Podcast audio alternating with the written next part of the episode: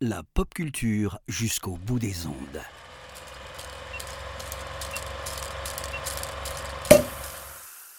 From 12 Angry Men to The Porn Broker to Dog Day Afternoon and all the years since and in between, a Sidney Lumet movie has a signature, a stamp of individuality, a point of view, a feeling. Bonsoir à toutes, bonsoir à tous. Bienvenue dans ce nouvel apéro ciné. Je suis Antoine et pour cette nouvelle émission, je ne reçois non pas un, mais deux invités parce que le cinéma avait déjà les frères Farelli et les frères Cohen. La critique ciné sur Twitter a deux frères absolument exceptionnels que j'ai la chance de recevoir ce soir. C'est les frères Bonnet. Salut les gars, comment ça va? Salut, salut, ça va, ça va très bien. Salut, salut. Je croyais que tu avais dit que c'était sobre, euh, mais ouais, c'est parfait, c'est vraiment parfait. Alors, on, on va pas parler de cinéastes frères ce soir, on va parler d'un, mais euh, sa filmo est tellement large que. Ah oui, c'est euh, tellement large. Oui, je pense qu'on va passer beaucoup de temps sur ce cinéaste et c'est bien, c'est bien d'en parler parce que justement, peu de gens, peu de gens en parlent actuellement. Oui, voilà, c'est toujours bien de parler d'un des plus grands cinéastes américains de sa génération. Oui. Vous sévissez voilà, sur Twitter, sur votre compte, ou euh, ou en temps avec des cinéphiles compulsifs, vous nous, vous nous offrez euh, des belles critiques, des beaux moments de cinéma à suivre tous les jours sur, euh, sur votre compte. Oui, Et voilà. Et pour ceux qui ne vous connaissent pas, vous avez notamment fait euh, une belle, belle rétrospective, si je puis dire, Sur Ciné sur Ciné Ouais. Il y a quelques mois. Oui, et d'ailleurs, j'ai. Pour la petite anecdote, on n'a pas commencé comme ça sur un coup de tête. En fait, on avait. Donc, euh, c'est arrivé peu de temps après la- l'annonce de la mort de Sean Connery. Donc, c'était le 31 octobre, si je dis pas de bêtises. Et on, donc, on regardait, on regardait ce qu'avait fait Sean Connery dans sa carrière. Et à un moment donné, on avait vu une interview où il disait qu'il avait tourné ses meilleurs films avec Ciné Lumet.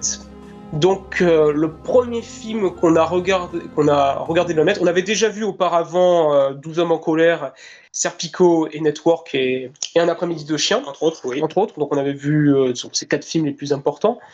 Et donc du coup, euh, on avait vu pour le, le premier film de Lumet avec Sean Connery, c'était Family on avait Business. dit c'était Family Business, si je me trompe pas. C'était pas The Offense plutôt? Ah Non, The Offense est venu après, on a d'abord regardé euh, Family Business. Voilà, on a regardé Family Business. Et donc par la suite, on a regardé les quatre autres, les quatre autres films qu'ont fait Sidney Lumet et Sean Connery ensemble, c'est-à-dire The Offense, La colline des hommes perdus, Le euh, Gang Anderson. Le Gang Anderson et Le crime de l'Orient Express. Et par la suite, on s'est dit, tiens, c'est- quand même pas mal le mettre. Euh, faudrait, il faudrait peut-être qu'on essaye de, de regarder les, les autres films. Et donc, du coup, euh, on s'est lancé comme ça sur ces autres films. Et on s'est rendu compte que il y en avait beaucoup. Il y avait, be- il y avait beaucoup de films. Et surtout, ce euh, on s'est rendu compte très vite que la plupart de ces films sont difficilement accessibles. Vous pouvez pas les trouver en DVD, ni en Blu-ray. Vous pouvez les trouver uniquement en VHS et en import. Vous pouvez pas et vous ne les trouvez pas sur les sites euh, sur les sites Des sites de SVOD. de SVOD. Vous les trouvez pas sur Universiné, vous les trouvez pas sur la Cinétech. Voilà, et, Voilà, si, et jamais il y a des éditeurs euh, qui nous écoutent ce soir, on, on vous invite, euh, on vous invite à éditer euh, ces films Ah oui, introuvables. Oui, c'est ça. J'ai vu qu'il y avait des éditeurs qui avaient euh, Potemkin, je crois, si je dis pas de bêtises, qui a édité euh, Le Prêteur sur gage en Blu-ray, donc c'est déjà super. Tout le temps, bravo à eux. Récemment, Mais- il y a eu une ressortie des Yeux de Satan. Il y a eu une ressortie des Yeux de Satan, qui est pas l'un de ses films les plus connus, mais qui est pas mal du, qui est pas mal Qui du reste tout. fort recommandable. qui reste fort recommandable. Mais voilà, par exemple, un film comme Daniel, on va revenir plus tard sur Daniel, mais il n'existe pas de Blu-ray en France et c'est incompréhensible parce que c'est tout bonnement l'un des meilleurs films de Lumet, si ce n'est si ce n'est le meilleur. Oui, Voilà. c'est un film capital dans sa filmographie, capital dans sa carrière. Il en parle énormément dans son, Dans son dans son, livre. dans son livre Faire un film. On reviendra sur le livre également. et on, mais on reviendra sur le film plus tard. Voilà. Oui, exactement. Ouais. Voilà. Et je vous propose, pour euh, continuer ce bon esprit, pour vous, vous présenter euh, euh, un peu euh, au, au public, parce que je, je vois qu'XP dans le chat trépine d'impatience, je vous propose de vous soumettre au, au terrible questionnaire de Proust. Qu'en dites-vous, les gars Oh, c'est une excellente idée. Commençons. D'accord, faisons comme ça. Et je voudrais savoir, les gars, quelle est votre entrée en cinéphilie Alors, c'est là, c'est une réponse, com- une réponse commune. il y a trois films qui ont été extrêmement importants pour nous et qui ont été décisifs dans notre entrée en cinéphilie. Ben Hur, Autant en emporte le vent et Il était une fois dans l'Ouest. Alors, faut savoir que pour Ben Hur et Il était une fois dans l'Ouest, euh, pardon, pour Autant en emporte le vent, Hur, Autant en emporte le vent, ces deux films avaient été diffusés sur France 3. À une certaine époque, France 3 diffusait des films le vendredi après-midi. C'était dans les années, dans les années 2000, si je me souviens bien. Oui. Et on les a découverts euh, très jeunes. On les a découverts, je pense, à 8 ans. 8 ans. 8 ans, effectivement. Et Il était une fois dans l'Ouest, nous l'avons découvert euh, quelques mois plus tard. Et ces trois films ont été des chocs. Choc formel, choc esthétique, euh, c'est quelque chose qui, qui, nous, qui imprime durablement la rétine. Oui. Euh, dans les, quand un gamin, quand deux gamins de 8 ans voient ce type de film, en plus sur un grand écran, Enfin, marque. Au grand écran, c'était plus un tube cathodique. Hein. C'était un tube cathodique. c'était grand pour nous. C'était grand pour nous quand on voyait ça. C'est ça. C'était grand. Euh, et, voilà. Et je rajouterais aussi un quatrième film à, à, cette liste. Je rajouterais La Chevauchée fantastique de John Ford que j'avais, qu'on avait découvert un vendredi après-midi. On avait, on n'était pas allé à l'école et je me rappelle qu'on avait été impressionné par époustouflé par euh, par ce par le film. Et je me rappelle que quelques quelques semaines après ça on avait il y avait eu une collection de westerns qui avait été lancée dans les kiosques. Et donc on a collection on a fait la collection et donc du coup on a une vingtaine de DVD euh, de, de westerns en DVD qui sont issus de cette collection qui date d'il y a 15 ans 15 ans, c'était 16 ans. Et donc voilà, c'est de là qu'a commencé notre amour pour le western. Exactement. Et voir ces trois films, tout de suite, ça va fonder un rapport euh, au cinéma, à la cinéphilie, à ce que tu aimes. Ça va, ça va fonder quelque chose d'assez puissant, d'assez marquant. Parce que ces films ont une certaine ampleur, parce que ces films ont une certaine euh, densité également. Tout de suite, ça va engendrer un rapport au cinéma et au film qui aurait été tout autre si on avait commencé par euh, d'autres films, d'autres films par exemple Les Sept Samouraïs ou mettons euh, Partie de campagne. Si on avait découvert ces films-là plus tôt, notre rapport au cinéma aurait été complètement différent. Mais il a fallu que ce soit ces trois films. Ouais. Et donc, euh, pour répondre à ta question, revenons, pour revenir à la question, donc c'est Ben Hur, Autant n'importe le vent, et Il était une fois dans l'Ouest, auquel on peut ajouter donc La Chevauchée Fantastique, qui ont été notre entrée en cinéphilie. Voilà. C'est un beau, euh, un beau quatuor, je trouve, quand même. Ouais, ça, ça claque. J'arrive à une question qui va sûrement faire hurler euh, certains, mais je voudrais savoir euh, quel est votre classique ennuyeux? Alors, euh, oui. Jumois va répondre. Oui, alors, pour ma part, ce sera à l'est d'Éden, des Kazan. Et si je pouvais aller plus loin, je dirais que sur les quais et un tramway nommé Désir, ça me laisse totalement froid. Mais alors à l'est d'Éden aussi, je vous, je vous le cache pas que quand je l'ai vu, je sais pas, ça m'a, ça m'a pas bouleversé, ça m'a pas ému, alors que je suis plutôt bon public. Euh, bien sûr, la prestation de James Dean est bonne dans, dans Alice Eden, mais bonne, résolument moderne. Résolument moderne, je suis d'accord, mais la mise en scène de Kazan, de Eliane Kazan, je n'ai vraiment pas été convaincu. convaincu. Je pense que le film de Kazan qui m'a le plus convaincu, c'est, c'est Un homme dans la foule. Oui. Euh, euh, de Face in the Crowd. Face in the Crowd. Mais sinon, Alice Eden, oui, je grosse déception. De manière générale, le cinéma de Kazan euh, laisse mon frère, et un degré moindre me laisse moi, assez dubitatif et assez froid. Ouais, euh, sensibilité, sans Alors, et toi, Jumeau 2, quel est ton classique ennuyeux? Alors, mon classique ennuyeux, c'est En quatrième vitesse de Robert Aldrich. Là, ça va faire crier, je pense. Probablement. Aldrich est un cinéaste avec lequel j'ai un petit peu de mal également. Et En quatrième vitesse, euh, c'est un film qui m'a qui m'a laissé assez froid, même si je lui. Euh, je... Il y a une super ouverture. On peut, on, peut souligner, on, peut souligner, on peut, souligner, le talent de Aldrich dans le cadrage, dans la mise en scène pure, dans sa capacité à créer des moments de, de peur, de terreur saisissants. Je pense notamment à toute, toute, la conclusion qui se passe dans la cabane, le visage déformé par la peur de la jeune femme, la cabane qui brûle. Donc, ce sont des moments saisissants, mais je suis resté proprement indifférent par rapport à ce qui était narré, par rapport à l'interprétation des acteurs que je trouve assez, euh, inégal. assez, inégal, voire carrément médiocre. Donc c'est un c'est un c'est un classique qui me laisse euh, assez froid de manière générale. J'ai l'impression qu'il y, y, a eu de meilleurs films, euh, il y a eu de meilleurs polars que même un, un, polar comme le Carrefour de la mort, premier film de Richard Woodmark, qui est pas autant salué que en quatrième vitesse, je le trouve, euh, je le trouve plus efficace, plus efficace, je le trouve plus efficace, plus marquant avec euh, justement avec Richard. En même temps, il y a Richard, Richard oui, voilà, immense acteur américain, l'un des, des, grands acteurs américains de sa génération, donc forcément il emporte tout. Mais il n'y a pas Richard Widmark dans la quatrième vitesse et il manque peut-être euh, également d'une, comment dirais-je, de ce petit quelque de ce petit quelque chose de ce supplément d'âme qui m'aurait qui m'aurait permis de succomber ou à minima d'apprécier ce qui était présenté dans quatrième vitesse dans quatrième vitesse Après, je n'ai pas forcément de problème avec le cynisme d'Aldrich. J'aime énormément cette vision du monde dans un film comme Fureur Apache, qui est pour moi ça, un, immense western. Ça, c'est un immense western. mais ça, pour ceux qui l'ont pas vu, euh, vous devez donc déjà vous devez regarder ce film.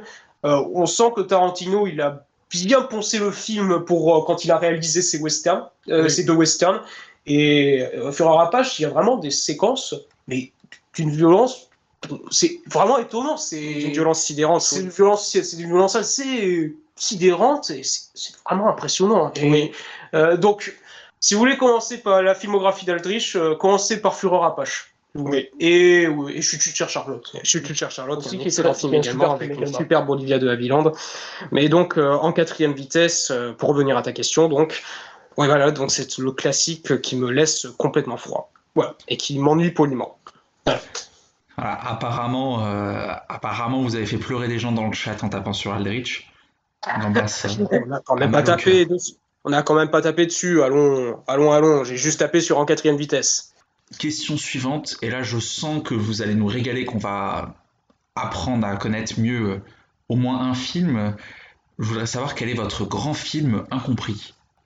Alors, euh, les films incompris que l'on a choisis sont récents, sont, sont sortis dans la décennie 2010. Oui. Donc euh, vous devez donc, donc je pense que la plupart doivent déjà les connaître. Ils ont malheureusement été mal accueillis lorsqu'ils sont sortis, très mal accueillis. Donc tu commences? Donc je vais commencer, ouais. Et donc le film que j'ai choisi c'est Détroit de Catherine Bigelow. Je pense qu'il s'agit d'un des films américains les plus importants de la décennie. Je pense que sur la question du racisme systémique aux États-Unis et la question des violences policières, c'est un des films les plus incompris. Je pense que c'est du niveau pour moi de Mississippi Burning. Je pense que c'est, je pense que c'est l'un des films les plus importants sur le sur la question du racisme avec euh, Mississippi Burning. Et euh, ouais, vas-y continue, oui, continue à développer complètement. Le rejet, le rejet qu'a subi le film euh, semble disproportionné. me semble disproportionné. C'est certaines, certaines des raisons qui ont expliqué, qui expliquent ce, ce rejet me semble complètement absurde. Je vais pas y revenir dessus parce que sinon je risque de m'énerver. Et euh, il y a d'autres raisons expliquant ce refus que je comprends à peu près parce que c'est un film ambigu, c'est un film qui regarde qui c'est un film qui regarde violemment la violence, qui la filme sans complaisance, mais qui en même temps n'essaye pas d'être euh, de détourner le regard face à cette horreur qu'est le racisme. Et donc, euh, en ce sens, la démarche de Bigelow me paraît extrêmement courageuse et à saluer. Parce que lorsqu'on veut parler d'un sujet comme celui-ci, on ne peut pas faire dans la demi-mesure. On ne peut pas être superficiel et on ne peut pas non plus prendre des gants. Alors certes, on peut, alors il y aura toujours des films comme ça qui prendront des gants, qui seront superficiels, qui seront bon chic, bon genre, bien des films bien peignés, des films premiers de la classe, sans réel intérêt. Je pense notamment au Majordome, je pense à, à the Black Messiah, Black Messiah aussi à 12 vs Slave. Oui, des films bien peignés, des films bien gentils, ils sont bien aimables, ils sont sympathiques, ils font bien sûr les Oscars. Mais ces films ne racontent rien, ces films ne disent rien, ces films ne laissent rien. Détroit est un film qui laisse quelque chose et qui laisse une marque parce qu'il se confronte violemment à la réalité. Les gens, ont certains critiques ont reproché au film d'être euh, trop violent, d'aller trop loin. Mais quand on, est, quand on veut aborder de front ce problème-là, on ne peut pas détourner le regard. C'est pas possible. Et c'est ça qui est courageux dans la démarche de Catherine Bigelow. C'est qu'elle regarde les choses.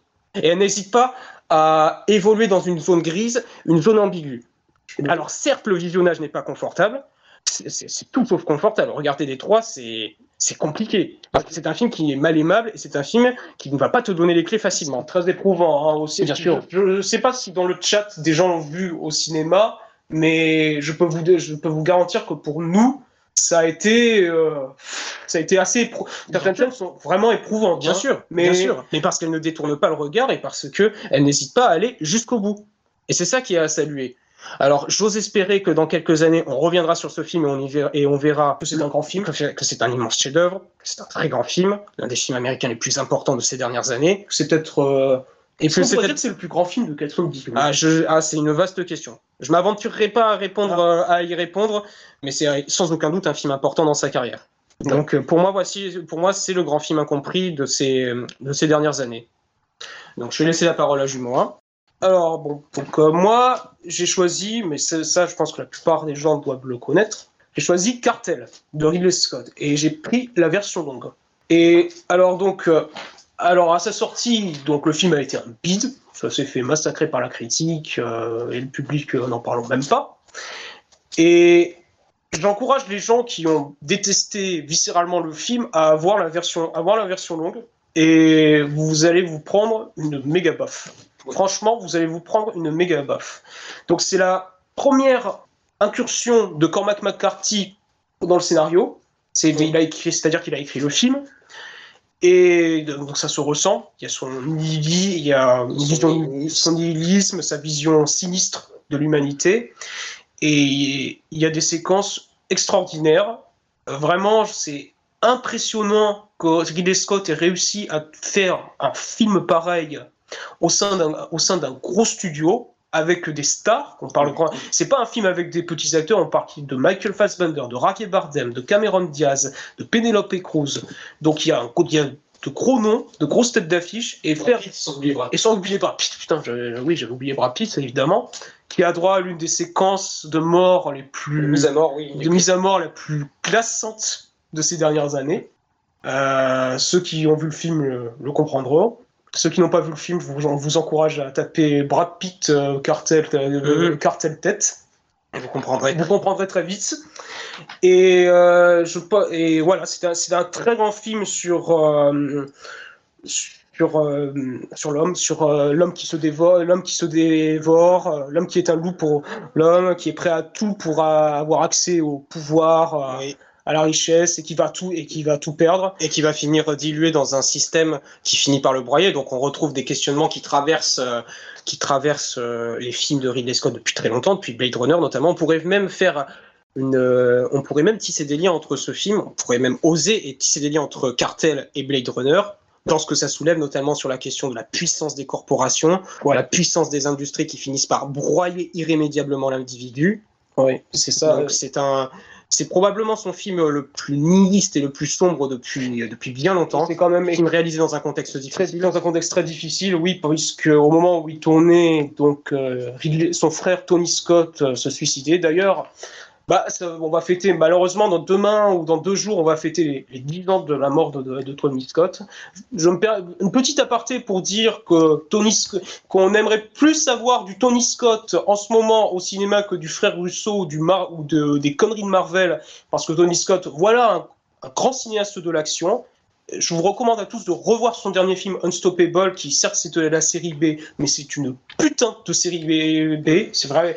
Voilà, donc petit aparté sur euh, Tony Scott. Donc tout ça pour dire que Ridley Scott a tourné Cartel en apprenant au milieu du tournage le suicide de son frère, et on sent que donc euh, cette euh, ce désespoir qu'il a ressenti lorsqu'il a appris cette, cette, nouvelle, elle déteint sur le, elle déteint sur le film et ça donne à Cartel une, une ah puissance émotionnelle, une puissance tragique assez assez violente, assez, dingue. Et assez rare euh, et, assez, à souligner dans le, au sein, de, du, au sein de la carrière d'un cinéaste comme Ridley Scott. Il y, a, il y a un côté crépusculaire qui se dégage du film.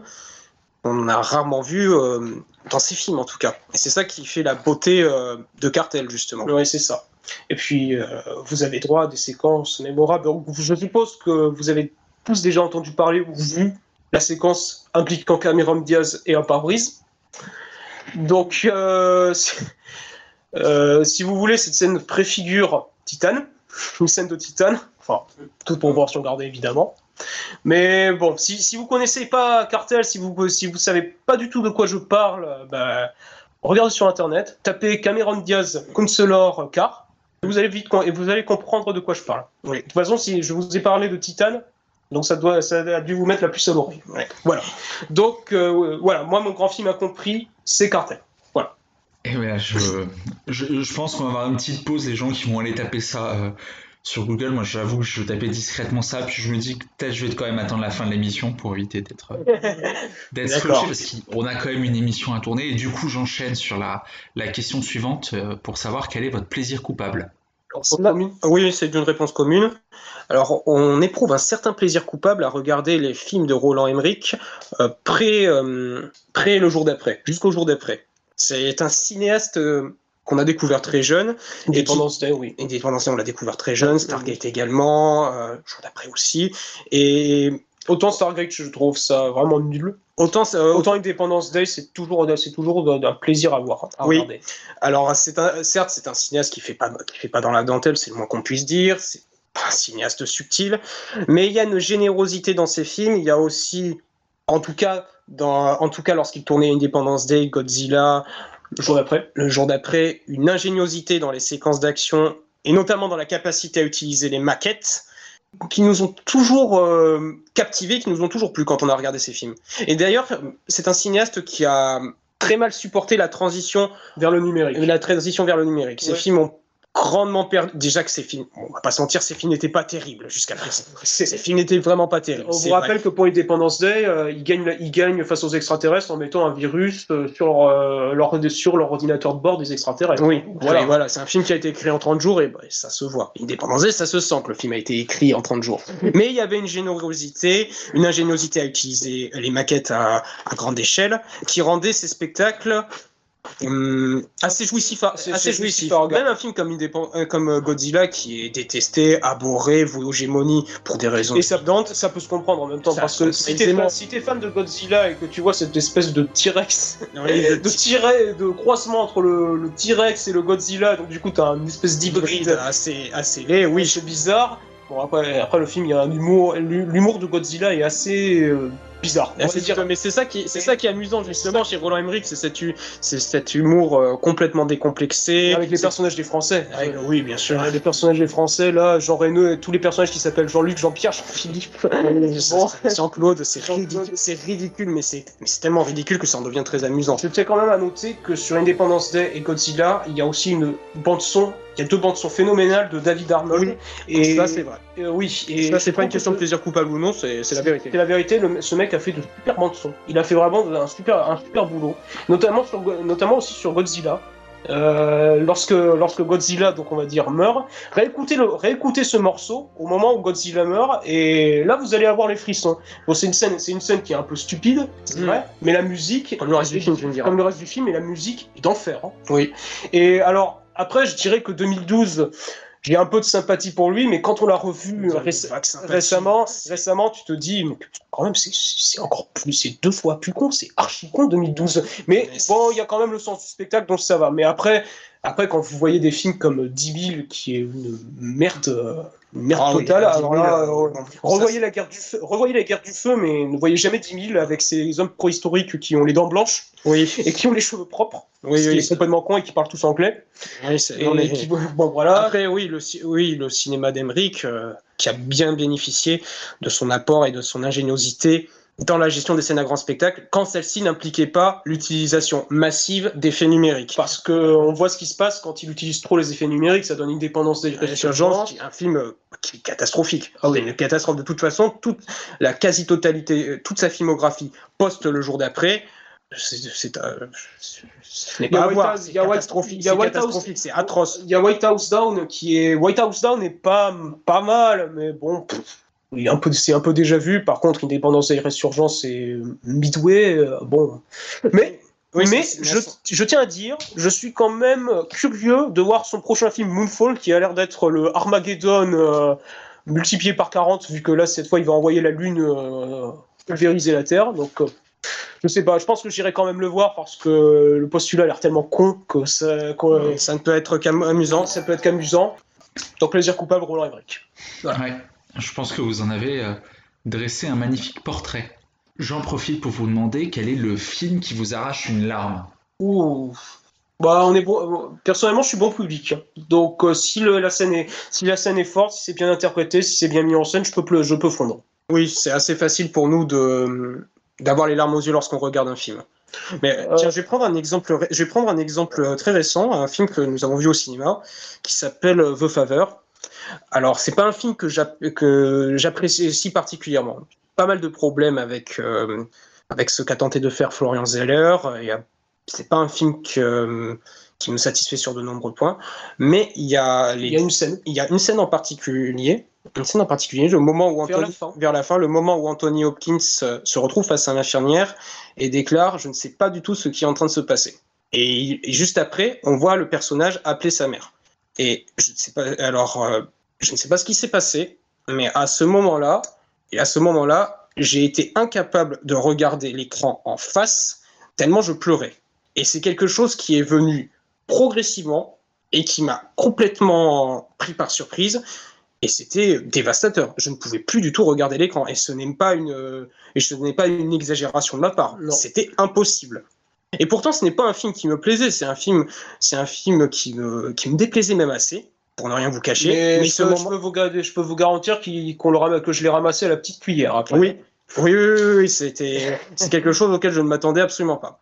Et tout ça pour, tout ça pour dire qu'on est très sensible. On, très, on peut le dire effectivement, et que lorsqu'une le cinéaste arrive à comment dirais-je à capter, à susciter une émotion, à, susciter une émotion puissante à travers sa séquence, on peut facilement pleurer. Mais si vous voulez, moi par exemple, j'ai le film qui me fait systématiquement pleurer, je pense, c'est E.T.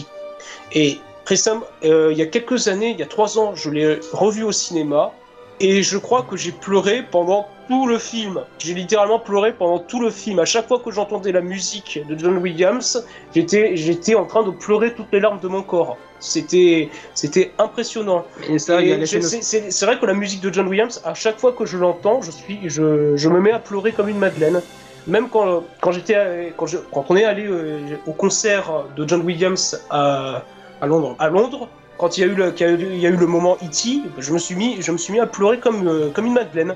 Voilà, donc E.T., euh, euh, oui, c'est, je pleure tout le temps. Je pleure tout le temps pour, devant E.T. Vice versa aussi, on pleure tout le temps, on pleure tout le temps devant vice versa aussi. Vice versa, c'est un autre bon exemple. Là, c'est pareil. Donc tout ça pour dire que nous sommes assez bon public et que lorsque la, lorsqu'une séquence, lorsque le réalisateur arrive à, à nous toucher par un gros plan, par par un plan large, par ce que vous voulez, par un dialogue, euh, par, euh, par une quelconque façon, on pleure. Ou les larmes nous viennent, ou en tout cas les larmes nous viennent aux yeux. Hmm. Je ne sais pas si on a été très clair, si on a été. Euh, Alors, vous avez été assez clair pour rappeler que là, j'ai juste envie d'aller prendre un mouchoir et de chialer, puisque c'est, vous avez cité que des films devant lesquels moi aussi je verse de chaudes larmes. Ah. notamment la scène de The Phaser, tu m'as remonté les trucs. Ah oui. Oui, c'est, j'en suis désolé, mon vieux. Je suis désolé pour ça, mais. Euh, ah oui, non, mais c'est magnifique au demeurant. ah oui, c'est superbe. Alors là. C'est le seul moment où il se passe d'ailleurs véritablement quelque chose en termes de mise en scène. Ouais. Mais superbe scène. Superbe scène. Voilà. Donc pour ça, Hopkins a mérité l'Oscar. Hmm. Ah oui, ça par contre. Euh, je, je serais peut-être pas aussi critique que vous sur la mise en scène, mais par contre, Hopkins mérite complètement son Oscar. Ouais. Ça, ça semble une évidence. Mm. Quel est pour vous le film pour une soirée à plusieurs? Bah, Ça dépend. Ça dépend du motif de la soirée. Déjà, pour bien commencer une soirée, il faut venir avec de la charcuterie, c'est-à-dire du saucisson et des chips. Voilà. Du saucisson, des chips, euh, du canard. Mais c'est pas le sujet. Donc, euh, si vous voulez faire une soirée horreur, vous commencez par euh, la colline à des yeux. Alors, si c'est une soirée d'horreur entre potes, donc vous commencez par la colline à des yeux d'Alexandre Aja pour bien vous mettre dans le bail. Vous mangez les, vous mangez les saucissons pendant le visionnage. Là, je peux vous dire que ça va, ça va être bien. Surtout, surtout la dernière demi-heure où là, c'est. Est-ce que si, vous avez vu la colline à des yeux, vous savez, la, vous savez que la dernière demi-heure, ça dépote. Oui. Grave. Après, après la colline des yeux, il faut enchaîner, donc il euh, faut, faut digérer. Il faut digérer la colline des yeux, il faut digérer les saucissons et les chips. Donc, moi, je passerai sur un autre film d'horreur qui est peut-être pas trop connu, mais qui est très sympa, qui s'appelle Graven Counters, qui est un film en fan footage qui raconte l'histoire d'un groupe de personnes. Donc, c'est une émission, une émission paranormale qui s'appelle Graven Counters, qui va investir une maison, un ancien hôpital psychiatrique, et pour eux, euh, voilà, ça n'existe pas, les fantômes, ça n'existe pas, c'est des conneries, euh, voilà.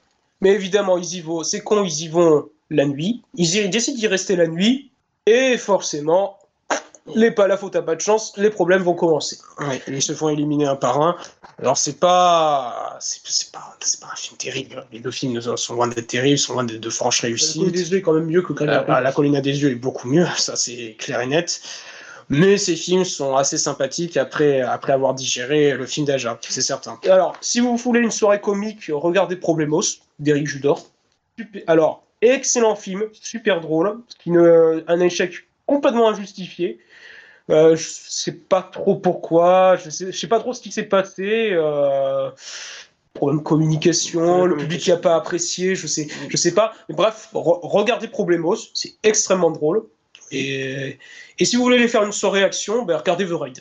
Alors là, vous regardez The Raid entre potes, ça va défoncer. Hein. Là, vous allez défoncer des murs et euh, votre canapé. Vous prendre un bon shot d'adrénaline. Il faut regarder le 1, il faut passer sur le 2 parce que il le faut 2... pas regarder le 2. Non, faut pas regarder non, pas que le 2, non pas que le 2 soit un mauvais film en soi, alors c'est si un film qui a de, de, nombreuses qualités. Mais... Et si vous voulez regarder The Raid 2, vous bobinez toutes les séquences où ils discutent et vous allez directement aux scènes d'action. on n'ira peut-être pas jusque-là, mais euh, c'est vrai que le 2 est beaucoup moins intéressant que le premier. Le premier a une énergie brute, une énergie viscérale qui fonctionne extrêmement bien. La, la logique scénaristique fond, Elle est imparable. et imparable et fait que toutes les séquences d'action fonctionnent. Tandis que dans le 2, dans le 2 Gareth Evans s'est voulu plus ambitieux, a voulu raconter une histoire plus ample, plus, plus profonde, et malheureusement, on peut pas dire que ça marche véritablement. Mais, je peux, mais bon, quand même, au cinéma, ça dépend. Ah oui, au cinéma, les séquences d'action. Euh, je sais pas si des gens dans le chat, ou si toi, toi Antoine, tu l'as vu au cinéma à l'époque en 2014, mais je peux, je peux te garantir, et je peux garantir aussi aux gens du chat, que la scène, la scène sur la route, la séquence de, la séquence de baston dans la prison sur grand écran, je peux vous dire, ça envoie du bois. Mais ça, là, ça envoie du bois. Hein. Ouais. Voilà, donc c'est ça. C'est donc voilà les films qu'il faudrait faire euh, pour une soirée à plusieurs. Voilà. Eh ben moi je l'ai pas vu, mais je le note tout de suite sur ma watchlist euh, pour le récupérer euh, incessamment sous peu. Je voudrais savoir, euh, les gars, quelle est l'actrice ou quel est l'acteur qui vous pousse dans les salles? Alors là, nos, nos, choix sont très, très simples, très basiques. Donc il n'y a, a, pas vraiment des acteurs ou des actrices qui nous poussent dans les salles. On est plus attirés par les sujets ou par des... les cinéastes. Oui, mais pas vraiment par les, les, comédiens. Mais si je devais en choisir un, alors il y aurait bah, Leonardo DiCaprio. Sa filmographie est excellente. Il a toujours fait de super choix. Il y a une constance et une cohérence dans ses choix qui rendent sa carrière assez exemplaire. Assez irréprochable, oui, voilà. C'est exactement. À un revenant de près, c'est assez. À un revenant de près, oui. C'est d'ailleurs dommage qu'il lui ait donné l'Oscar pour son, son rôle le plus le moins intéressant le moins et le plus, où il est où il est justement le plus limité en termes de jeu oui enfin si si il limite Louis Funès pendant tout le film mais enfin, si on veut oui mais bon voilà hein, c'est pas intéressant. C'est pas, c'est pas là où il est intéressant, DiCaprio. Oui, il y a qu'à voir uh, Once Upon a Time in uh, Hollywood, le film de Tarantino, pour voir. Uh, on, il suffit de regarder les deux films, on voit la différence entre d'un côté un acteur qui cherche à avoir un Oscar et un acteur qui joue. Voilà. Et là, on voit la différence. Et du côté des acteurs français, toi Du côté des acteurs français, je citerai Vincent Lindon. Voilà. Vincent Lindon, un acteur, là encore, dont la cohérence et dont les choix me paraissent assez hum, pertinent. Sa carrière parle pour lui. Il a une carrière exemplaire là encore. Et c'est un acteur qui se met en danger. C'est un acteur qui, effectivement, je suis tout à fait d'accord avec toi. C'est un acteur qui se met en danger, qui prend des risques, qui n'hésite pas. Sa participation à Titan en est, en est la preuve d'ailleurs. Il faut, il faut oser, il faut y aller. C'est le deuxième film d'une réalisatrice qui, avait, qui a réalisé un film qui, qui, qui était aux antipodes de ce que tu as pu faire jusqu'à présent. Donc, euh, j'aime beaucoup Vincent Lindon, j'aime beaucoup la pertinence et son audace pour moi, c'est l'un des plus grands acteurs, c'est l'un des meilleurs acteurs français actuels. Ouais, je, je suis sans conteste. Est-ce qu'il y a quelque chose que vous ne supportez pas au cinéma? Alors, la question est double.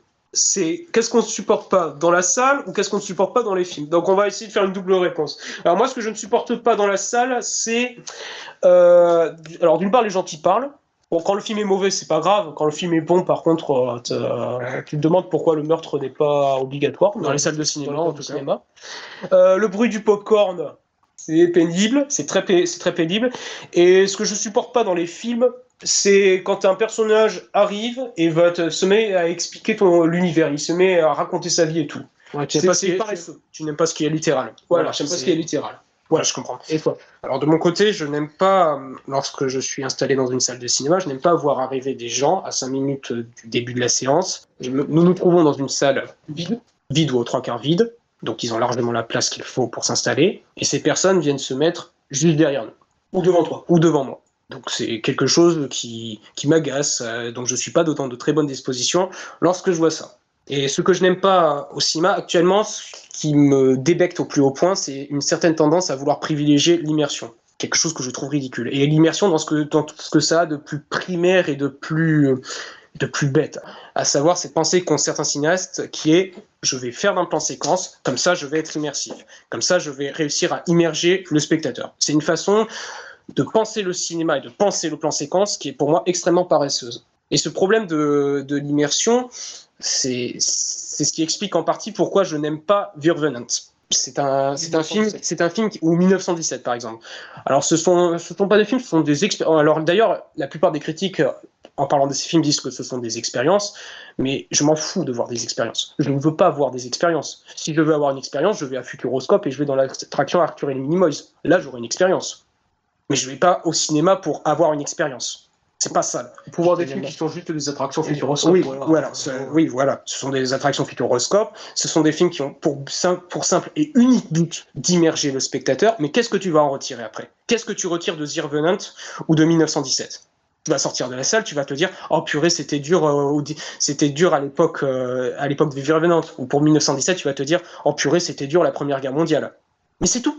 Passer 30 minutes plus tard, tu auras complètement oublié le film. Tu ne retiendras rien. Mais d'ailleurs, demandez aux gens du chat. Tout le monde a oublié 1917. Tout le monde a oublié Virvenant. Qu'est-ce qu'il a laissé Virvenant Il a laissé un Oscar pour DiCaprio. C'est tout. Voilà. Qu'est-ce qu'il a laissé 1917 Un Oscar pour Roger Dickens. C'est tout. Donc ces films qui privilégient l'immersion au détriment de tout, au détriment de toute pensée esthétique, de toute euh, volonté de susciter l'émotion, c'est quelque chose qui m'insupporte qui me débecte. C'est une manière de penser et de faire qui m'apparaît complètement paresseux. Donc je, prends, je ne prends aucun plaisir et je n'ai absolument aucune sympathie pour ce genre de film. Vous avez du mal, as du mal en fait avec les, les films un peu tape à l'œil qui privilégient la forme par effet de style. Oui, c'est-à-dire là, mais une, qui privilégie une forme, mais sans qu'il y ait une quelconque réflexion derrière. Par exemple, quand tu regardes des films de Brian De Palma, les meilleurs films de Brian De Palma. Il y a une mise en scène très outrancière, très tape à l'œil. Ce n'est pas un cinéaste subtil, Brian De Palma. Et ce n'est pas un jugement quand, quand je dis cela. Mm. Ce n'est pas un jugement, ce n'est pas une critique. D'ailleurs, euh, ces, ces, films sont excellents avec Brian De Palma. C'est pas superbe. Le plan séquence de la passe, par exemple, c'est quelque chose. C'est un modèle, c'est un modèle de mise en scène, c'est un modèle de découpage, c'est un modèle. Même toute la fin, tout, tout l'impasse est un modèle de toute façon. Mais c'est parce que lui met du sens dans ses plans. Il ne se contente pas de simplement immerger le spectateur dans une expérience. Il cherche pas à faire vivre une expérience, Brian De Palma. Ce qui est tout le contraire de, de Sam Mendes lorsqu'il réalise 1917, ce qui est tout le contraire d'Iñárritu lorsqu'il réalise The Revenant. Et c'est ça donc. Ouais, voilà, excuse-moi, je t'ai coupé. Non, vas-y, vas-y, vas-y. Non, mais j'ai terminé, j'ai terminé c'est, je, je, reprenais ce que XP avait dit. on peut prendre, il parle de Breaking News, qu'il avait parlé euh, il me semble que XP en avait parlé lors de l'apéro ciné euh, qu'on avait fait avec lui, consacré à Hitchcock, un des grands maîtres mm. de la mise en scène. Breaking News a dans son introduction un plan séquence magnifique qui fait sens.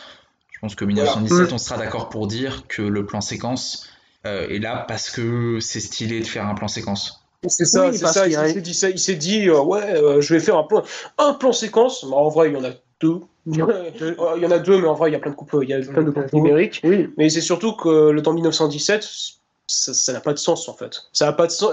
Quand, quand, tu vois 1917, ça n'a absolument pas de sens euh, le parcours des personnages. C'est-à-dire qu'on passe de la carrière à un petit, à un petit bois, on passe après à une maison, il y a l'avion qui se crache, le méchant allemand tue le, tue, la, tue le soldat britannique, et juste après, t'as Marcus Strong qui arrive avec toute son, avec toute son armée, t'as même pas entendu l'armée voilà. ça pose des problèmes de, au-delà de poser des problèmes de cohérence, comme l'a cité, euh, comme l'a dit mon frère, on en revient à ce problème de l'immersion et d'un film qui finalement n'a rien à dire sur la Première Guerre mondiale, sur les soldats britanniques, sur l'opposition entre les jeunes soldats britanniques et les jeunes soldats allemands. C'est un film qui n'a rien à dire parce que c'est un film vide.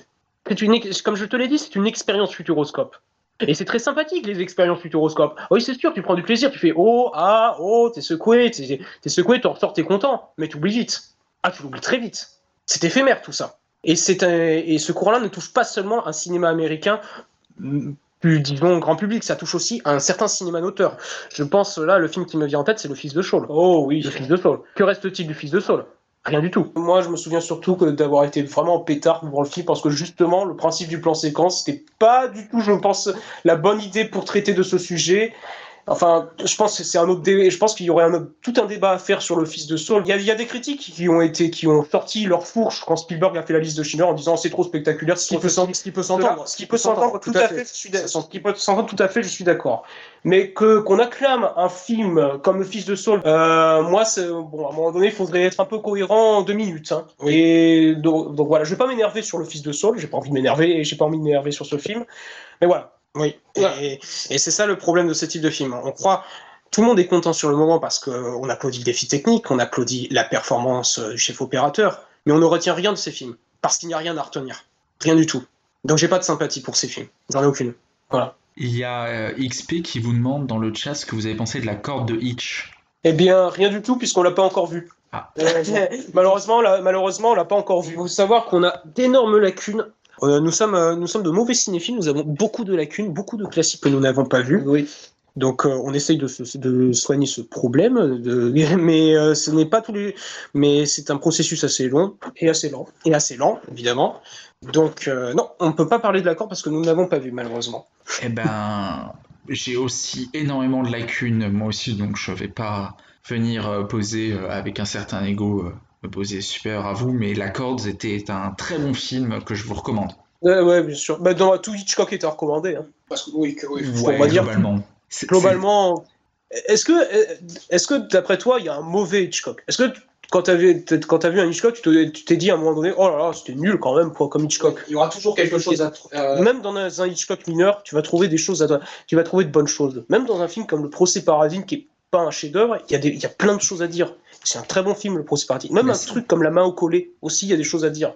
Moi, je, je, suis un ardent défenseur de La main au collet, donc. euh, Ah, bah c'est bien, bah c'est bien, bah c'est très bien, c'est très bien. Mais c'est, mais vous paraphrasez et là, euh, j'invite à tous ceux qui n'étaient pas là sur le live euh, à aller voir en replay sur la chaîne YouTube de l'apéro ciné euh, et prochainement en podcast sur Galaxy Pop l'excellent apéro qu'on a fait avec euh, XP consacré à Hitchcock où entre guillemets parce que c'est un bref résumé, on expliquait que même un Hitchcock mineur c'était un film à voir de cinéma.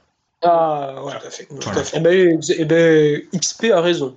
XP vous avez tous les deux raison. Voilà. Et, Exactement. je, et je vous invite, c'est une, une émission de d'un peu moins de 3 heures que je vous invite à redécouvrir où avec euh, Xavier on rebrassait Hitchcock euh, comme on va rebrasser euh, Ciné le Maître dans, dans quelques minutes avec vous deux. Euh, J'ai quasiment fini le questionnaire de Proust, il reste quelques questions. J'aimerais savoir pour vous euh, si le streaming est l'avenir du cinéma. Bah, euh, pour répondre à cette question, il faut se demander quel, euh, que- deviennent les films et qu'est-ce qu'ont laissé les films qui sont sortis sur les plateformes de SVOD comme Netflix, comme Amazon. euh, Qu'est-ce qui reste par exemple d'Okja aujourd'hui? ouais, c'est ça. Qu'est-ce qui reste d'Outlooking Qu'est-ce qui reste de War Machine. de War Machine? De David Michaud, qu'est-ce qui reste de The King de David Michaud, qu'est-ce qui reste de, de Shimmer Lake, de To the Bone, euh, qu'est-ce qui reste de- d'un truc comme Let's Play Evil euh, là, je pense que je pense que euh, les gens du chat doivent se demander, mais c'est quoi ces films C'est quoi ces films? Mais, mais c'est vrai, ces films, ces films, il n'en reste rien. Alors, Okja, c'est un bon film de Bon Genou, on est d'accord. Outlooking Outlooking aussi film. Outlooking aussi, mais d'une part, Bon Genou, il a fait bien mieux qu'Okja. Il a fait beaucoup mieux. Il a fait d'autre beaucoup part, mieux. et d'autre part, c'est un il a fait mieux. Il a, il a fait mieux deux ans plus tard. Bien ça, c'est c'est indéniable. Et d'autre part, euh, on est face à des films qui ne laissent rien, qui ne ré- laissent absolument rien. Parce que je pense que le format, la façon dont on les regarde, via le système de streaming, ne permet pas d'ancrer les films dans une euh, dans la mémoire collective. Oui, c'est beaucoup plus difficile. C'est bien plus difficile de se rappeler d'un film sorti en streaming qu'un film sorti au cinéma. Enfin, Mettons- un film directement, un film destiné pour le streaming. Parce que si on prend par exemple Soul, Soul, qui est, Soul est un superbe film, mais euh, voilà, il est sorti en streaming euh, parce que Contraint et forcé, contraint et malheureusement. forcé Contraint et par, forcé. par Disney. Et c'est bien regrettable, soit dit en passant. Ah. Je pense que ça va jouer beaucoup dans la, dans la postérité du film. Mais c'est malheureusement. ça. C'est dommage, et c'est dommage. c'est fort regrettable. Mais, mais prenons un exemple plus récent. Prenons Manque. Manque. Ah oui, Manque, David, David Fincher. David Fincher. Énorme battage sur les réseaux sociaux, battage médiatique assez impressionnant. Deux semaines après sa sortie, plus personne n'en parlait. C'était terminé. Plus personne ne revenait sur le film, plus personne ne l'évoquait, plus personne ne parlait des séquences. Ça a duré deux semaines maximum. C'est ça le problème des films qui sortent, qui sortent sur les plateformes, c'est que on passe beaucoup de temps à en parler avant, puis on va en parler pendant une semaine, et puis deux grands max, deux grands max, et puis après les films vont être, les films vont être oubliés. Voilà.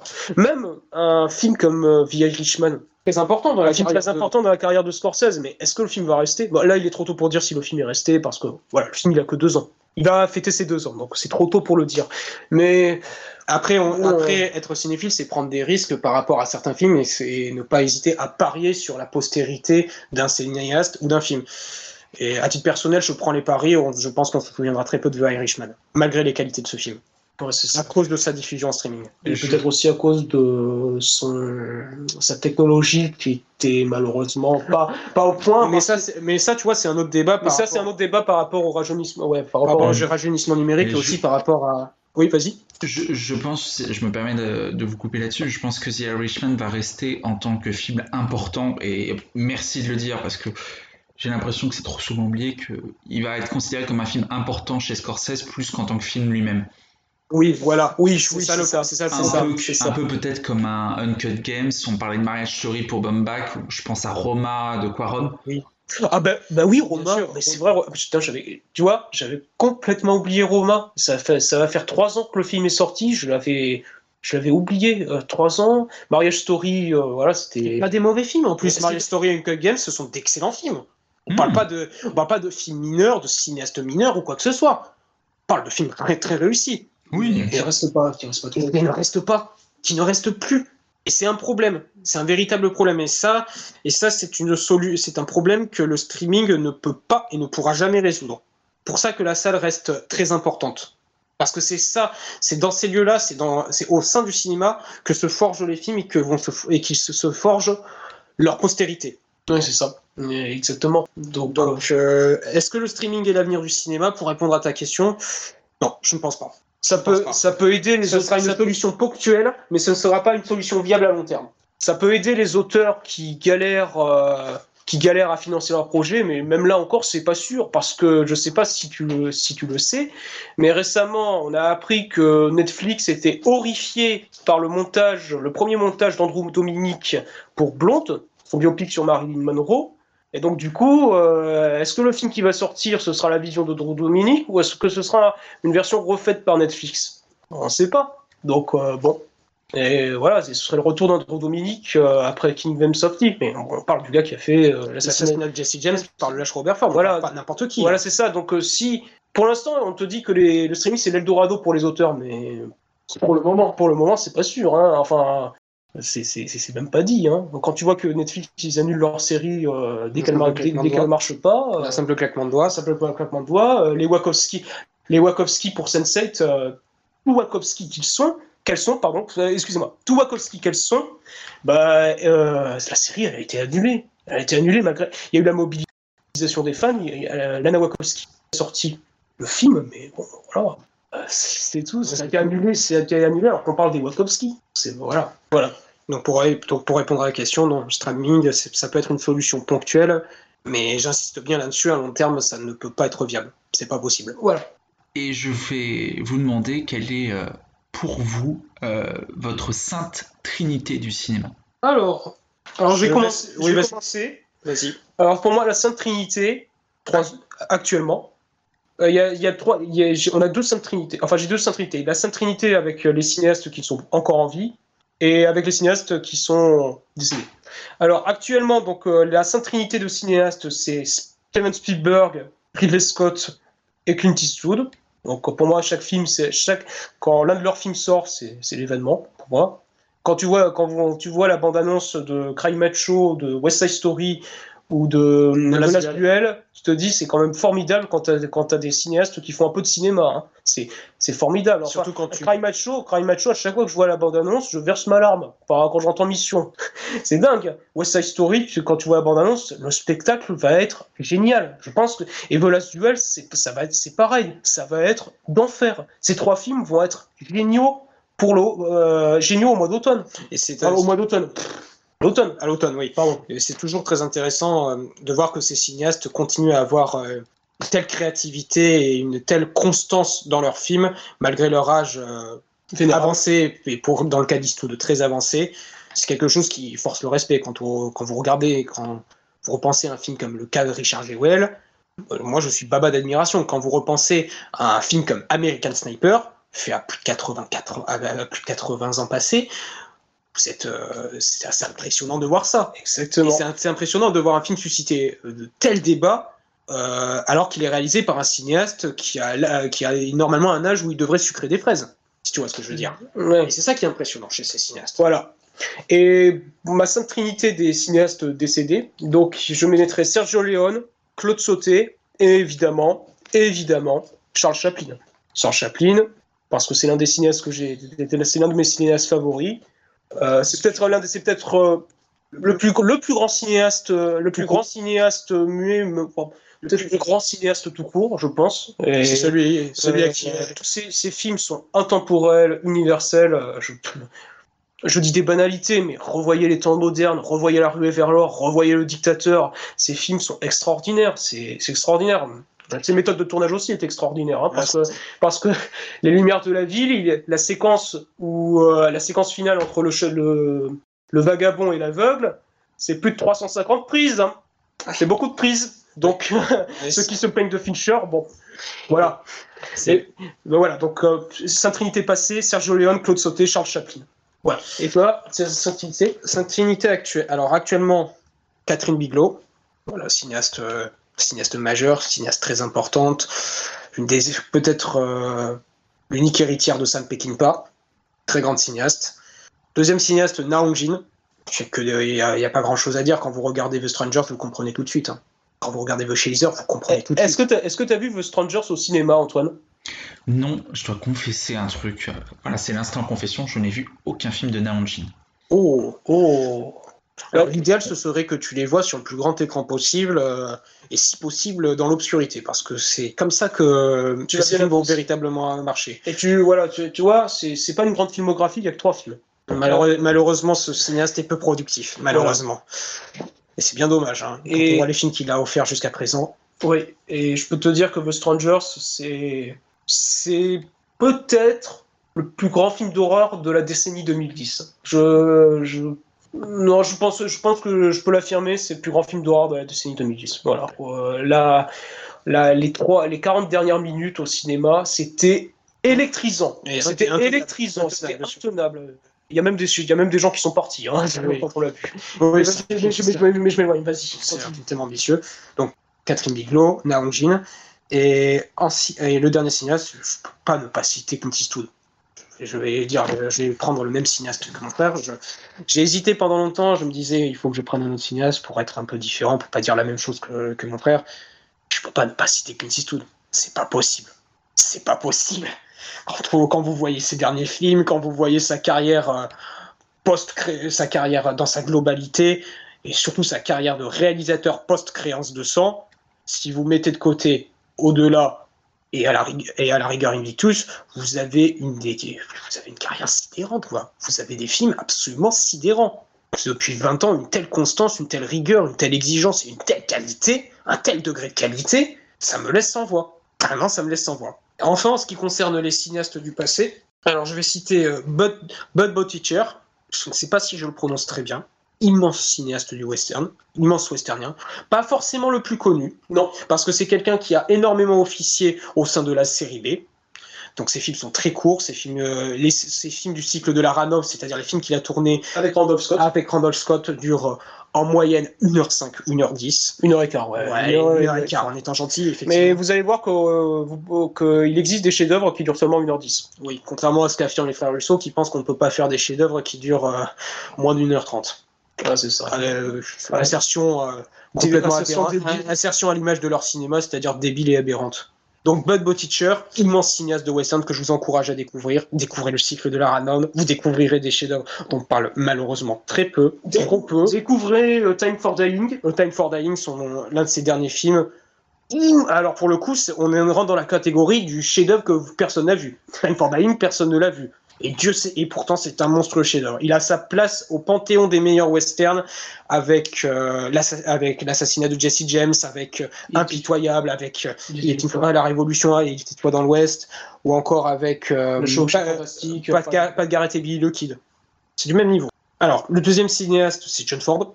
John Ford, voilà, parce que c'est un immense, immense formaliste un, immense formaliste, un immense créateur de formes, un cinéaste qui a gardé une constance et une rigueur tout au long de sa carrière, sur plus de, sur plus de 50 ans, rigueur qui force le respect.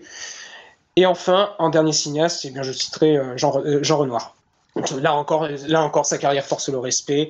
Euh, à titre, je considère, vais, je, vais, anticiper un peu la, question suivante, mais je considère réellement la partie de campagne, partie de campagne, excusez-moi, comme l'un des films euh, les plus importants que j'ai vus.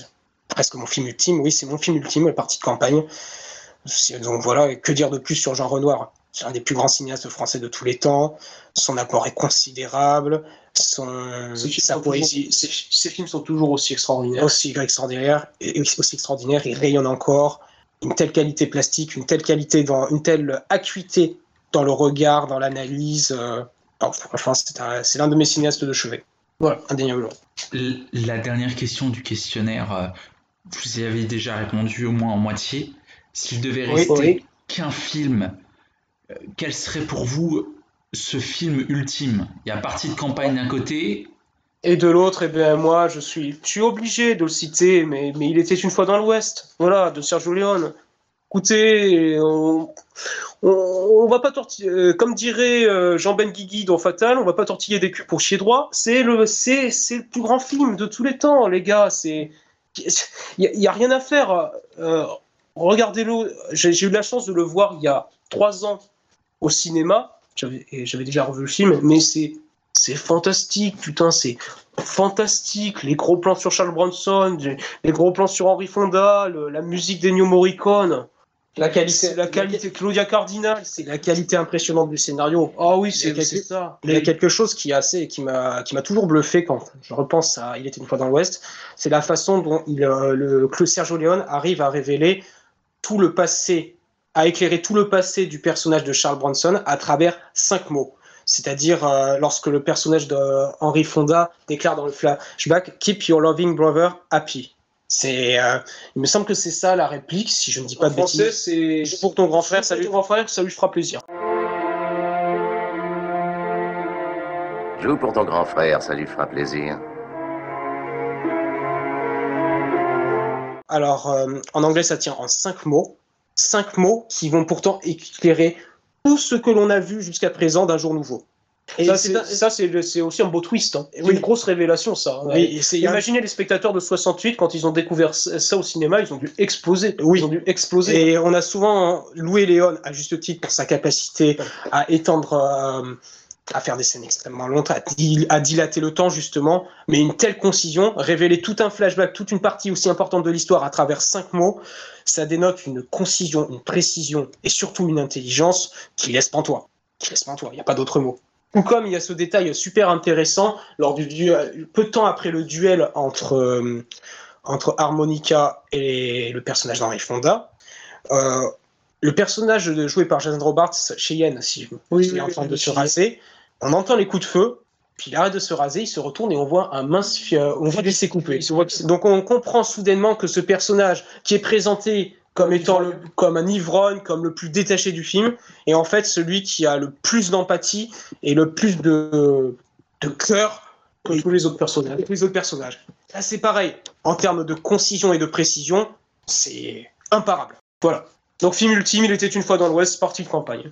Et d'avance, on est désolé d'avoir fait durer un peu longtemps le questionnaire de Proust. parce que je crois que ça a duré une heure. Hein. Ouais, c'est pas grave, c'était passionnant. Je sais pas ce qu'en pense le chat. Moi, en tout cas, j'ai pas vu l'air passer. Peut-être avant qu'on attaque, qu'on rentre dans le vif du sujet pour parler de cinéma. Voilà, c'est ça. On va rentrer. Ben, rentrons dans le vif du sujet. Allons-y. Allons-y. Euh, on voulait juste. Habituellement, on parle du new cinéma. Il n'y avait pas grand-chose qui nous, euh, qui nous, euh, qui nous intéressait de vous parler ce soir en new ciné, si ce n'est.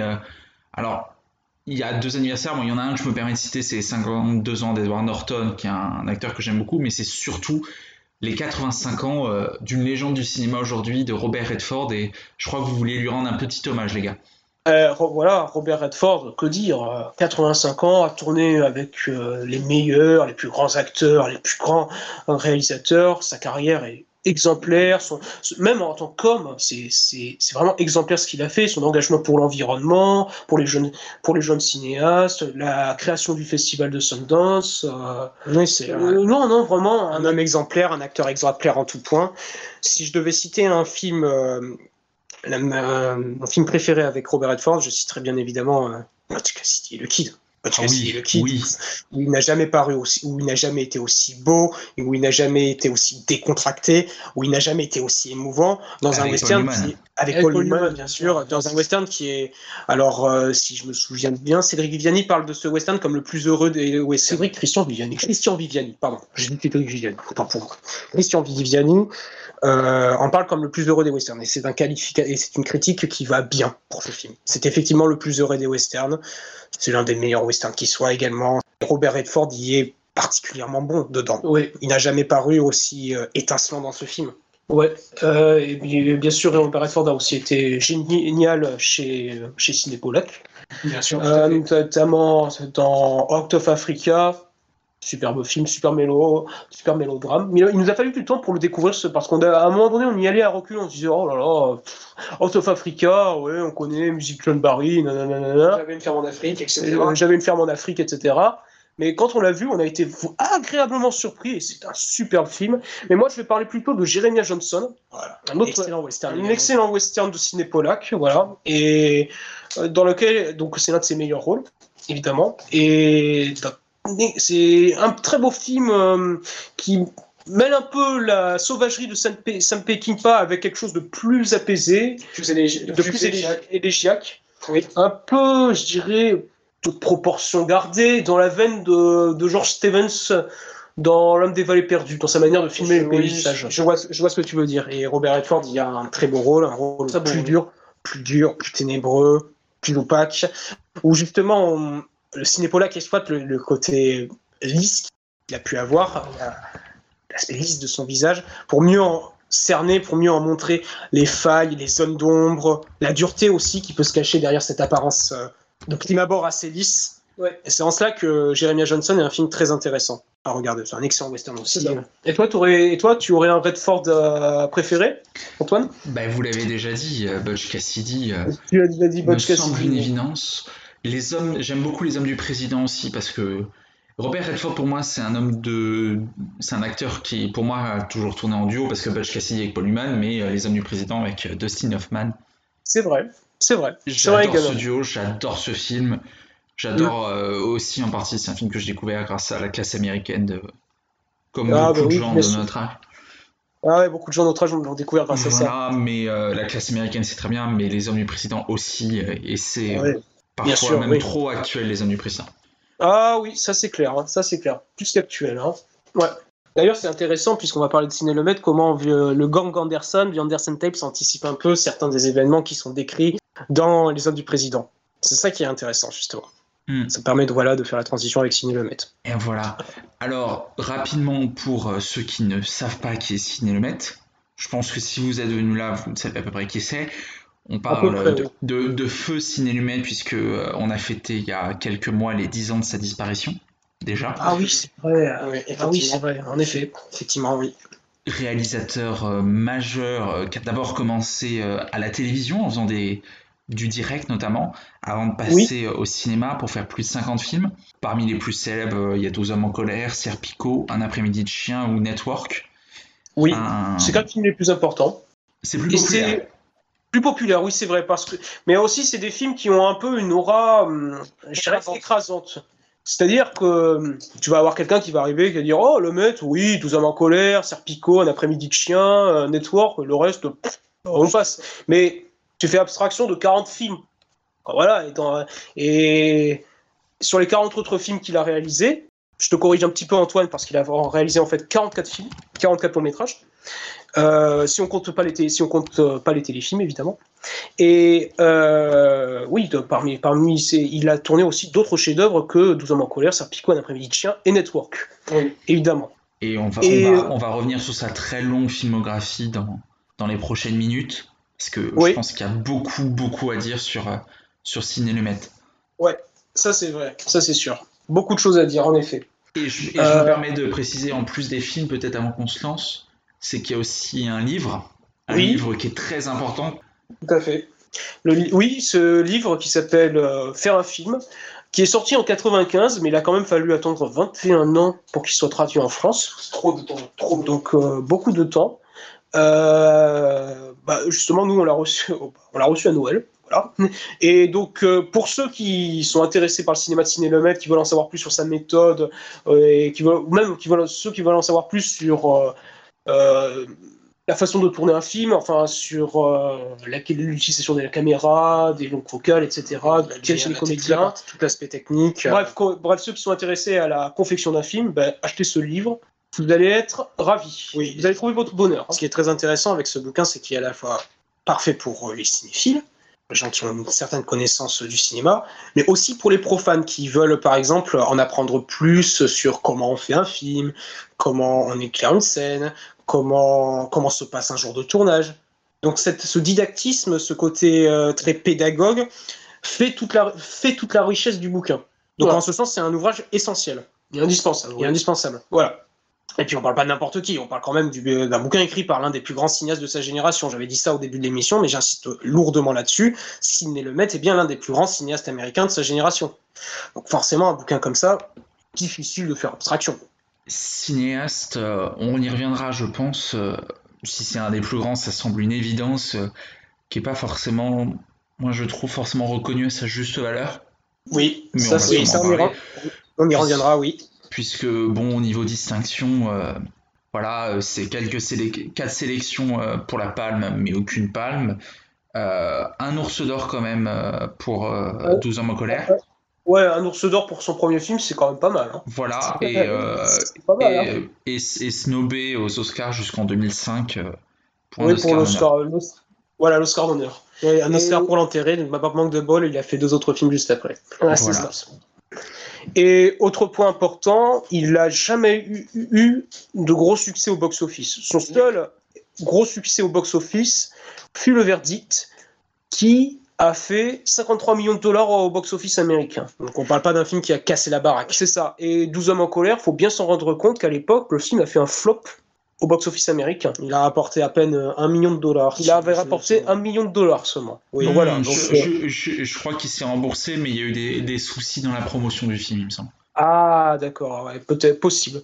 C'est grâce à sa diffusion à la télé aussi que le film a été acquis son statut classique. Son statut, son statut classique. Et je vais euh, commencer parce qu'il faut, il faut bien qu'on commence à parler de le mettre avec une question peut-être un peu bateau, qu'elle moi-même je ne saurais pas donner une réponse franche évidente c'est est-ce qu'il y a un style, Lumet pour bah, eh bien oui, oui, évidemment qu'il y a un style. Il y a, tout, un style, mais c'est pas un style qui est identifiable au premier abord. c'est ce qui a rendu justement compliqué sa réception par la critique, et c'est ce qui explique, avec d'autres raisons, pourquoi certains l'ont considéré comme un cinéaste mineur, comme un faiseur, comme un exécutant, ou au mieux comme un bon artisan. Mais ce n'est pas parce que ce style est difficilement identifiable qu'il n'existe pas.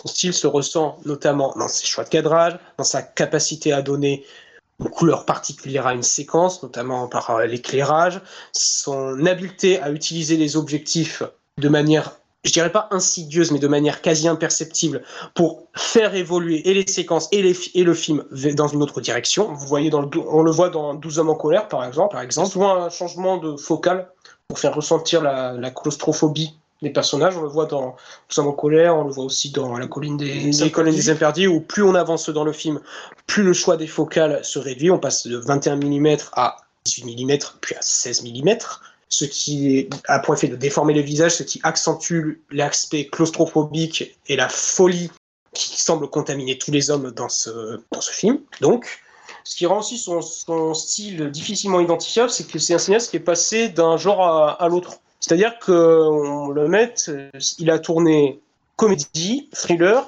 film judiciaire, film judiciaire comédie musicale avec The Wiz, film policier bien entendu, film policier évidemment, adaptation de pièces de théâtre. Euh, donc euh, c'est un cinéaste qui passe vraiment d'un genre à l'autre et donc forcément pour la critique c'est pas c'est un peu suspect Il faudrait que le cinéaste se consacre à un genre en particulier. Sinon, c'est sinon c'est bizarre. Donc c'est ça qui a rendu, on va dire, son, son appréciation, son... ce qui a rendu compliqué son appréciation et son appréhension par la presse et par une certaine presse. C'est ça. Il y a aussi ce qui est un truc qui est très intéressant dans la mise en scène de mais c'est le placement des personnages dans le cadre. Enfin, moi, ce que je dis, c'est que le maître, c'est pas, c'est pas, c'est pas de la virtuosité, mais c'est de la discrète virtuosité ou la virtuosité discrète en fait. Oui. C'est-à-dire qu'il n'a pas besoin de faire des mouvements de caméra complexes et ambitieux pour euh, donner de la virtuosité à sa mise en scène.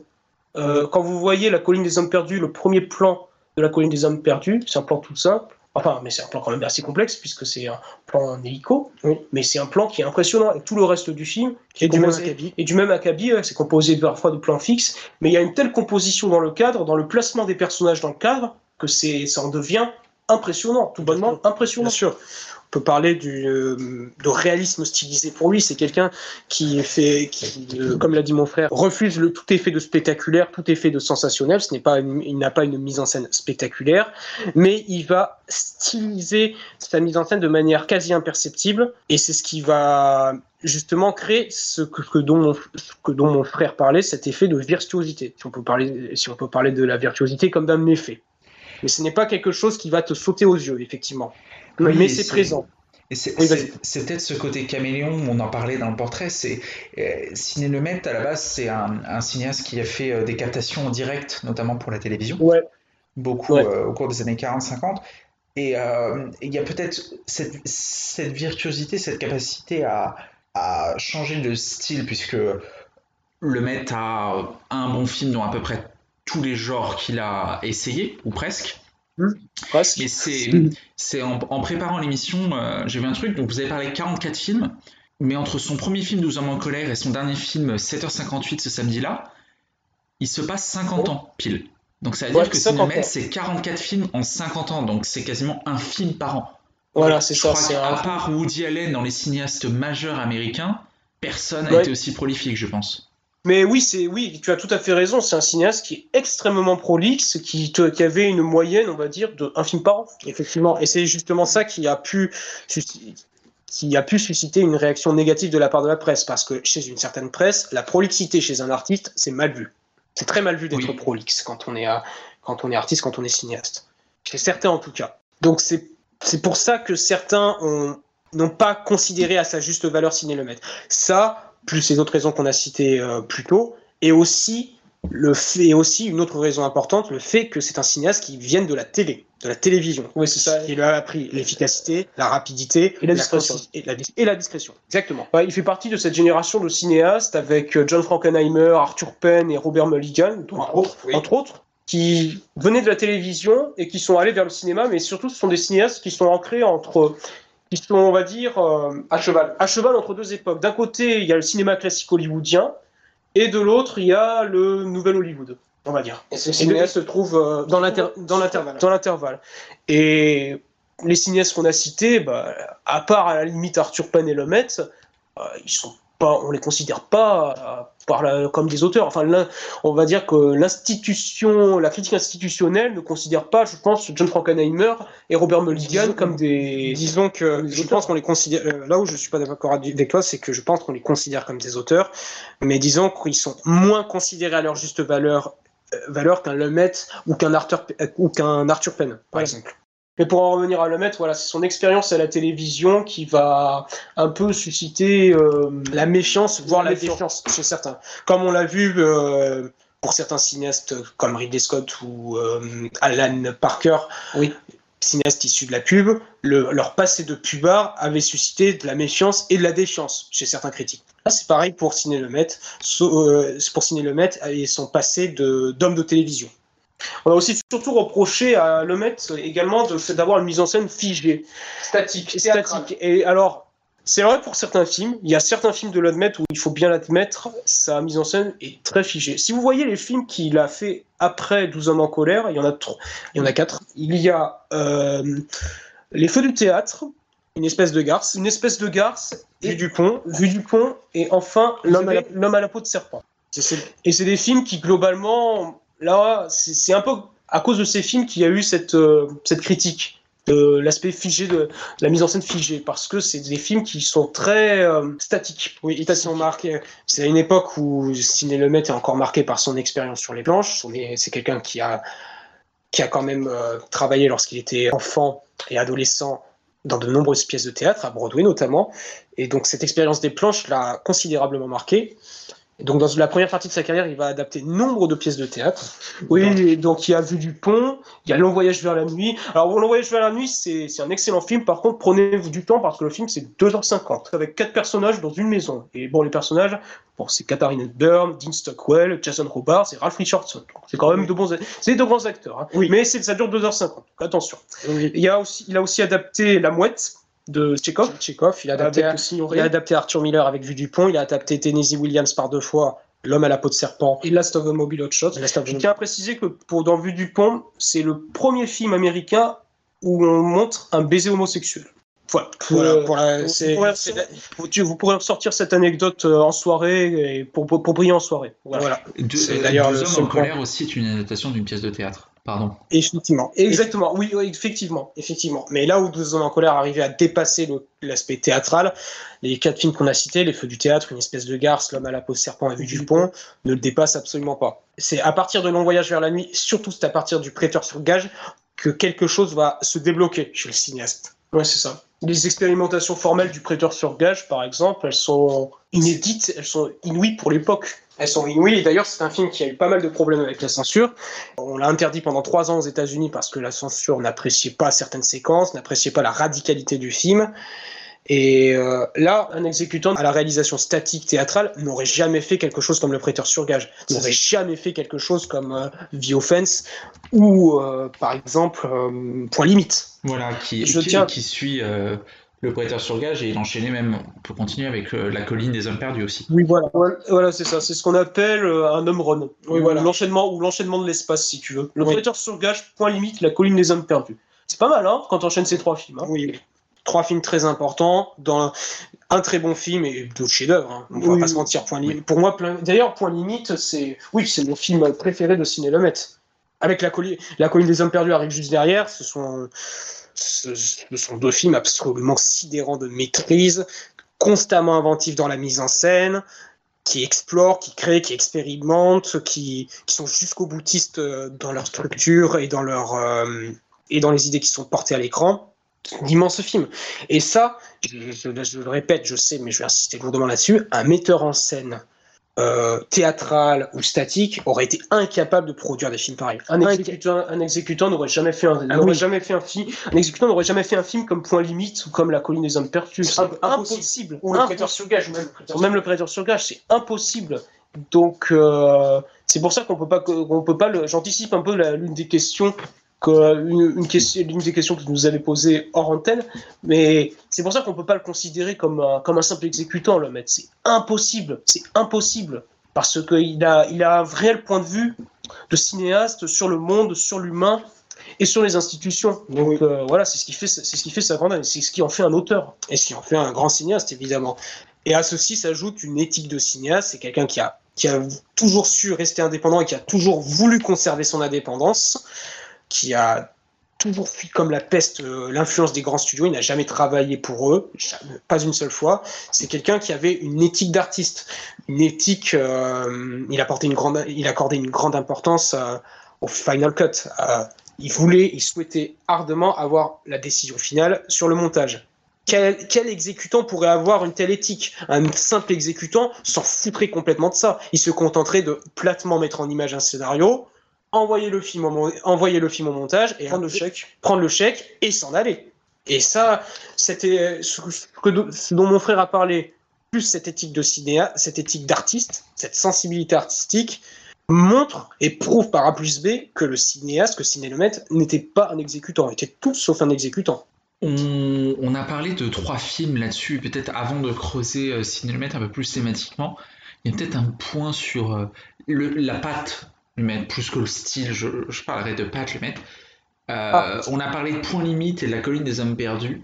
Dans Point Limite et la colline des hommes perdus, il y a quand même deux acteurs qui ont façonné la, la filmographie de Cinémet. Il y a, il y a Fonda euh, oh, pour 12 hommes en colère et Point Limite, et il y a surtout dans la colline des hommes perdus sa rencontre avec Sean Connery qui sera le visage de Lumet presque. Oui, c'est ça, l'un de ces, l'un de ces acteurs fétiches qu'on retrouvera par la suite dans quatre autres films.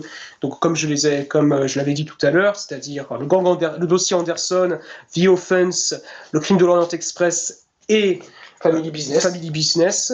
Ce qui est marrant, c'est qu'avec La colline des hommes perdus, euh, Sean Connery voulait casser son image. Il voulait casser son image de James Bond. Parce qu'à l'époque, tout le monde disait ouais bon, il est capable, il est bien beau l'écossais, mais il est capable de jouer que des durs, des durs qui fait, fait des fous, des claques au cul des femmes. Oui, voilà. Voilà. Et donc avec la colline des hommes perdus, il voulait vraiment se mettre en danger. Il est remarquable dans la colline des hommes perdus. Il est aussi encore plus remarquable dans The Offense. D'ailleurs, il considérait euh, son rôle dans The Offense comme le plus beau de sa carrière je suis bien tenté de le croire.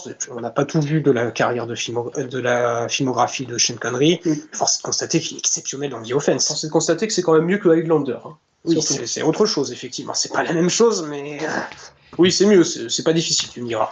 Mais euh, assurément, c'est sa meilleure performance chez Lumet, en tout cas. Assurément, assurément. D'ailleurs, le film The Offense, euh, puisque mon frère en a parlé, film très étrange, film à la lisière du fantastique, un film très étonnant dans la carrière de Ciné Lemet. Euh, tourné en Angleterre. Tourné en Angleterre dans un, climat extrêmement poisseux. Ce n'est pas un film d'horreur à proprement parler, mais ce qu'il raconte et ce qu'il montre est absolument terrifiant. C'est un Pour film le coup, sur l'horreur. Sur l'horreur, etc. Et sur la, sur la psyché d'un homme malade qui est en train de sombrer, qui sombre même. Euh, c'est ça, c'est l'histoire d'un homme qui a vu trop d'horreur dans sa vie et qui là est en train de, qui est en train de s'écrouler. On voit son, son, son effondrement morale et sa confrontation avec le, ce tueur, ou supposé tueur, je... supposé tueur, supposé tueur, ça va le, ça va le détruire, ça va le détruire. Et c'est ça qui est, et c'est ça qui est impressionnant dans ce film, c'est la façon avec laquelle le maître regarde sans, sans phare ni complaisance euh, la chute de cette, la chute de cet homme et l'horreur qui finit finalement par le consumer entièrement. C'est ça qui est terrible dans The Offense. c'est un film qui est bien plus intimidant et bien plus malsain que la plupart des films d'horreur qui sortent actuellement. Là aussi, c'est un très grand film d'horreur, The Offense. On pourrait même le, quasiment le considérer comme tel. Là quasiment. et là aussi, c'est encore un film, un grand film que personne n'a vu. Voilà, c'est. Fort heureusement, il est, fort heureusement, il y a un petit, il y a un petit fan club qui s'est créé autour de film.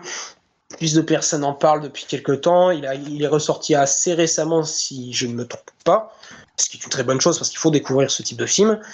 Mais effectivement, c'est pas ce n'est pas une œuvre sur laquelle on revient quand on évoque Sidney Lumet, et c'est bien dommage. C'est d'ailleurs l'un des hauts faits de sa carrière. C'est d'ailleurs intéressant puisque l'année 1972, l'année où sort The Offense, il sort également un autre film qui lui aussi flirte avec le fantastique, qui s'appelle Les Yeux de Satan, ou en anglais Child's Play, rien à voir avec Chucky. Est-ce que tu as vu Les Yeux de Satan, Antoine? Non, ça fait partie des domaines que j'ai pas encore vu. Pas encore vu. Alors, j'avoue, je les ai pas tous vus pour préparer l'émission. pas... Non, mais c'est pas grave, t'inquiète. Euh, mais si tu veux, Les Yeux de Satan, c'est donc c'est un film avec James Mason et Bob Bridges. Et donc, Bob Bridges joue un professeur qui va rentrer dans une école dirigée par James Mason. Et très vite, il va se passer des événements un peu étranges, comme si. Parce que James Mason joue un prof qui est détesté par tout le monde, par tous les étudiants même par les professeurs. Et quelque chose de et en fait, il y a quelque chose de louche qui se trame, quelque chose de malsain, quelque chose de malsain. Donc, euh, alors le maître avait dit, a dit dans son livre que c'est un film qu'il a foiré, que dès le début du tournage, il s'est rendu compte que c'était que c'était nul, que ça que ça allait être épouvantable. Mais franchement, donner une chance à ce film, il est vraiment pas mal du tout. Pas mal du tout. C'est un, un, film très intéressant sur euh, la montée du fascisme. Et comment, comment la puissance du groupe finit par euh, diluer toute individualité jusqu'au point de non-retour. Et c'est très intéressant de mettre, euh, d'utiliser ce cadre théorique dans le contexte d'un film qui flirte justement avec l'horreur gothique, avec l'horreur gothique et avec le fantastique. C'est beau et James Mason, James Mason, immense acteur, il joue remarquablement bien dans le film. Il est absolument remarquable. Mm. Et c'est un film profondément lumétien dans cette idée de l'individu qui va lutter contre un groupe. Oui, contre, contre, un groupe ou plutôt contre une institution. Mais là, c'est l'institution est représentée par l'école, en fait. Oui. C'est peut-être l'un des grands motifs lumétiens, c'est l'affrontement de l'individu contre une institution, une institution qui semble inébranlable. Ça peut être euh, le monde de la, ça peut être, on va dire, euh, le monde de la télé, les autres, le monde de la télé avec Network, euh, le système hospitalier avec Critical Care, le, monde de la politique. le monde de la politique avec les coulisses du pouvoir, la, police, la police, la police avec Serpico, le prince de New York contre enquête et dans l'ombre de Manhattan, et donc la, la justice avec The Verdict, la justice avec le verdict. Donc c'est voilà, ça c'est un grand motif lumétien. Ça, c'est ça, on peut dire que ça fait partie de. C'est l'une de ses grandes thématiques. C'est quelque chose auquel il reviendra inlassablement. Et à travers cela, il va étudier euh, comment l'individu va comment l'individu va arriver à réagir comme, face dans ce combat, comment l'individu va être métamorphosé ou non dans ce combat. Et donc c'est ça qui est intéressant. Et c'est en ce sens, en ce sens, Le Maître est un cinéaste profondément humaniste, au sens premier du terme, parce que c'est quelqu'un qui gauche. et de gauche aussi. C'est parce que c'est un cinéaste qui, déjà, n'hésite pas à regarder sans phare les failles de son pays, et qui, d'autre part, va mettre l'humain au centre de tout, au centre de son regard, au centre de la caméra. Donc, c'est ça qui rend ces films justement si, euh, si bouleversants et si réussis. Parce que l'humain est pertinent, parce que l'humain n'est jamais, jamais délaissé. On n'est pas face à des films théorique ou trop didactique. Enfin, dans le meilleur des cas. Dans le pire des cas, ça donne les coulisses du pouvoir, film didactique, film caricatural, film stupide. C'est ça. Complètement stupide. Coulisses du pouvoir qui a quand même Jen Ackman, Denzel Washington, euh, Richard Gere, Kate Capshaw et Beatrice Straight au casting. Mais on peut vous le garantir, c'est vraiment pas bon. C'est un très mauvais film et c'est plus une, caricature, c'est une caricature du cinéma de Lumet, malheureusement. Mais bon, les années 80, le, milieu des années 80 est une période pour le mettre assez compliquée, où là, il fait des films vraiment pas très bons, comme À la recherche de Garbo, Les coulisses de pouvoir, Lendemain du crime. Mais en 88, il fait un chef-d'œuvre avec River Phoenix et Jude Hirsch. Jude Hirsch, qu'on voit dans l'Indépendance Day, d'ailleurs, qui s'appelle À bout de course ou Running on Empty en anglais, qui est un immense film, là encore, et un grand film sur l'adolescence. Et là, et c'est aussi un film profondément lumétien puisque ça, il y a une il y a, ça reprend une, une, thématique qui lui est chère, c'est-à-dire le rapport entre les pères et leurs leur fils et quelles sont les conséquences des actes des parents sur les enfants, sur le devenir des enfants. Les enfants. C'est quelque chose qui est très important pour lui, effectivement. La cellule familiale est un, cellule donc un groupe qui l'a toujours intéressé. Il s'est toujours intéressé justement au fonctionnement d'un groupe, comment ce groupe fonctionnait en tant que corps et comment le groupe fonctionnait d'un point de vue interne. C'est pas très français, ce n'est pas très beau de la façon dont je l'ai exprimé.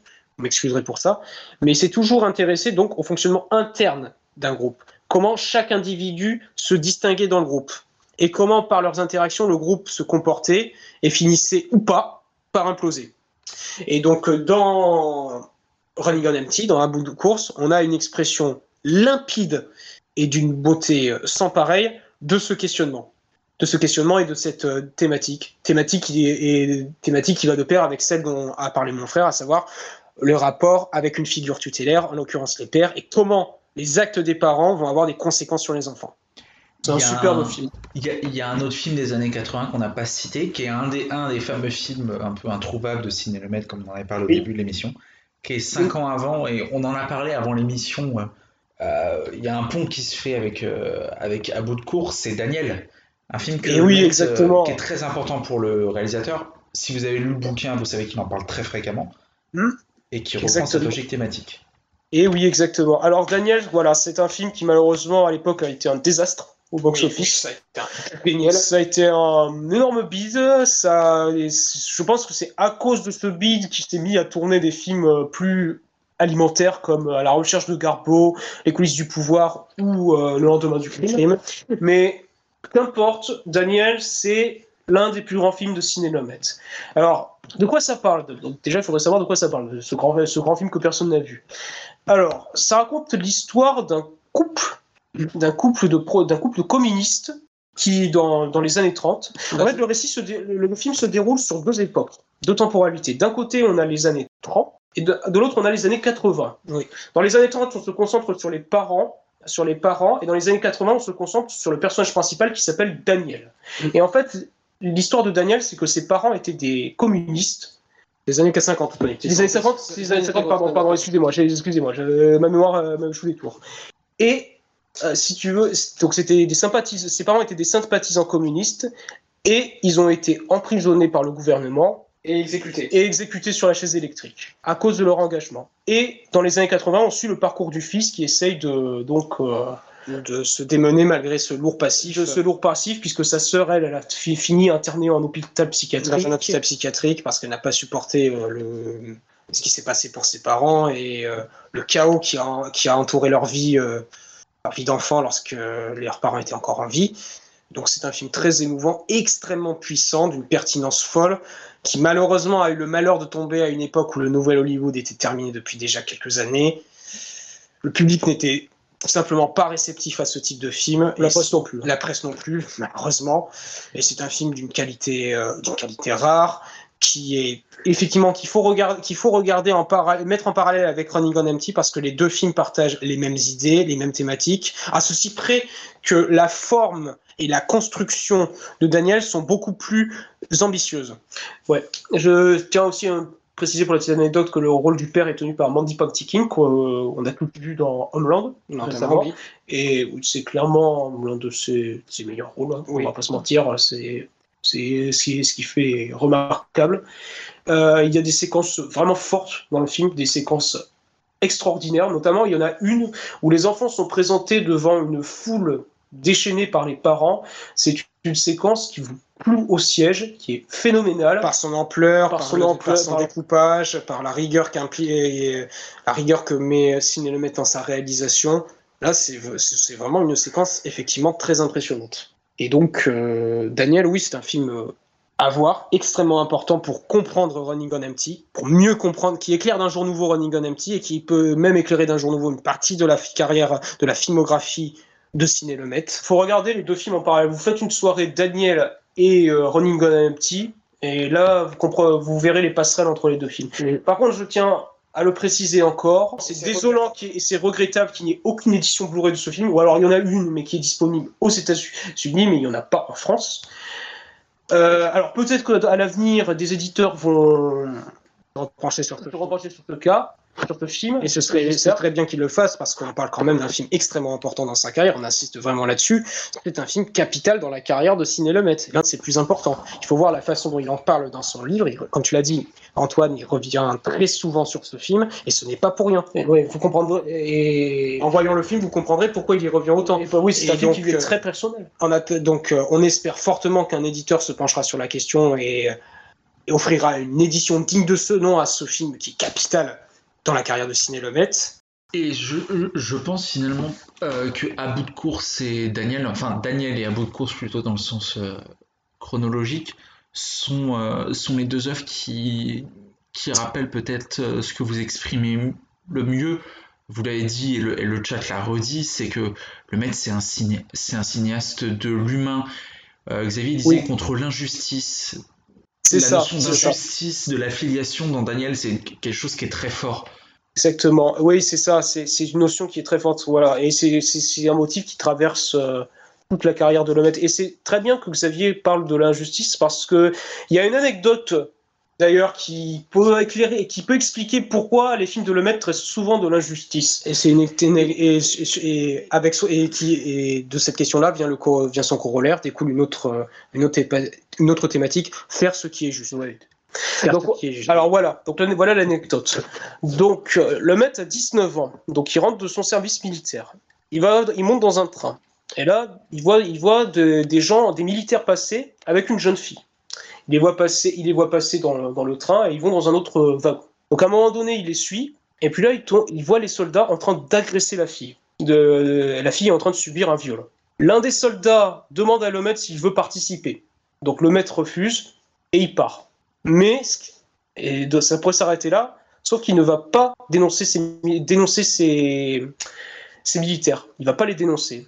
Et ça, cet événement, ça va le traumatiser. Et si vous regardez le documentaire By Ciné Le il en reparle encore et on sent que ça l'a vraiment profondément marqué.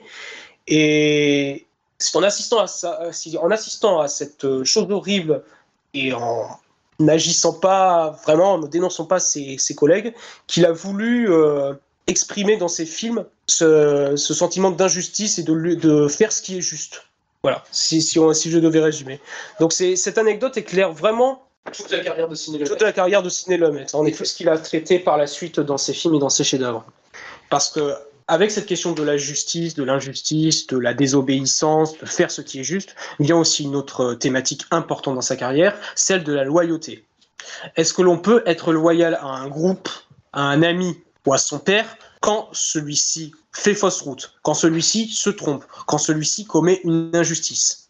Donc cette question de l'éthique et euh, de la loyauté, et donc de la, de la loyauté, de l'éthique, c'est quelque chose qui travaille, qui traverse, là encore, toute sa filmographie. Et on le retrouve dans sa quadrilogie sur la corruption policière. enfin, c'est pas une quadrilogie officielle, mais vous prenez Serpico, vous prenez Le Prince de New York, vous prenez Contre-enquête et vous prenez Dans l'ombre de Manhattan. Vous avez des films qui, vous avez des films qui traitent du même sujet, la corruption policière, mais avec des variations très étonnantes. Oui, très étonnantes et des variations très réussies. Hein. Je pense, à mon humble avis, que Le Prince de, le Prince de New York et que Contre-enquête sont supérieurs en tout point à Serpico. Alors Serpico a de grandes qualités, évidemment je reconnais Serpico a de super qualités, mais... À commencer par Al Pacino. À commencer par Al Pacino évidemment, mais le Prince de New York et Contre-enquête lui sont supérieurs. Parce que Serpico, malgré toutes ses qualités, malgré la qualité du jeu de Al Pacino, la qualité de la mise en scène de Ciné Lemaitre qui s'impose avec ce film, c'était déjà le cas avec Le Père Rédacteur sur Gage, mais encore plus avec Serpico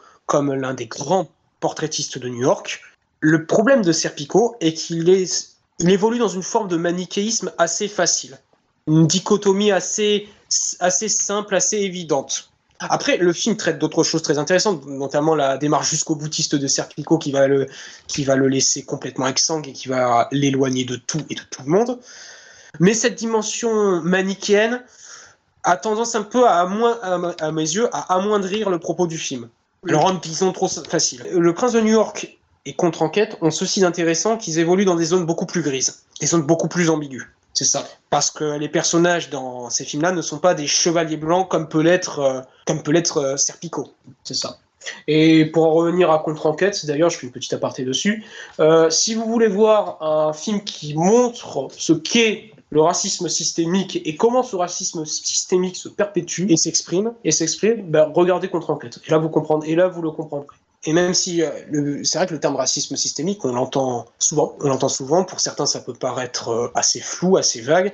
Je trouve que ce, euh, je suis d'accord avec mon frère. Je trouve que ce film offre un bel exemple de ce qu'est le racisme systémique justement. C'est une œuvre très importante là-dessus, essentielle même avec, un, avec d'excellents acteurs, bien entendu, à commencer par Nick Nolte, qui livre une, qui livre excellente performance, comme la plupart des acteurs chez Ciné Lumet.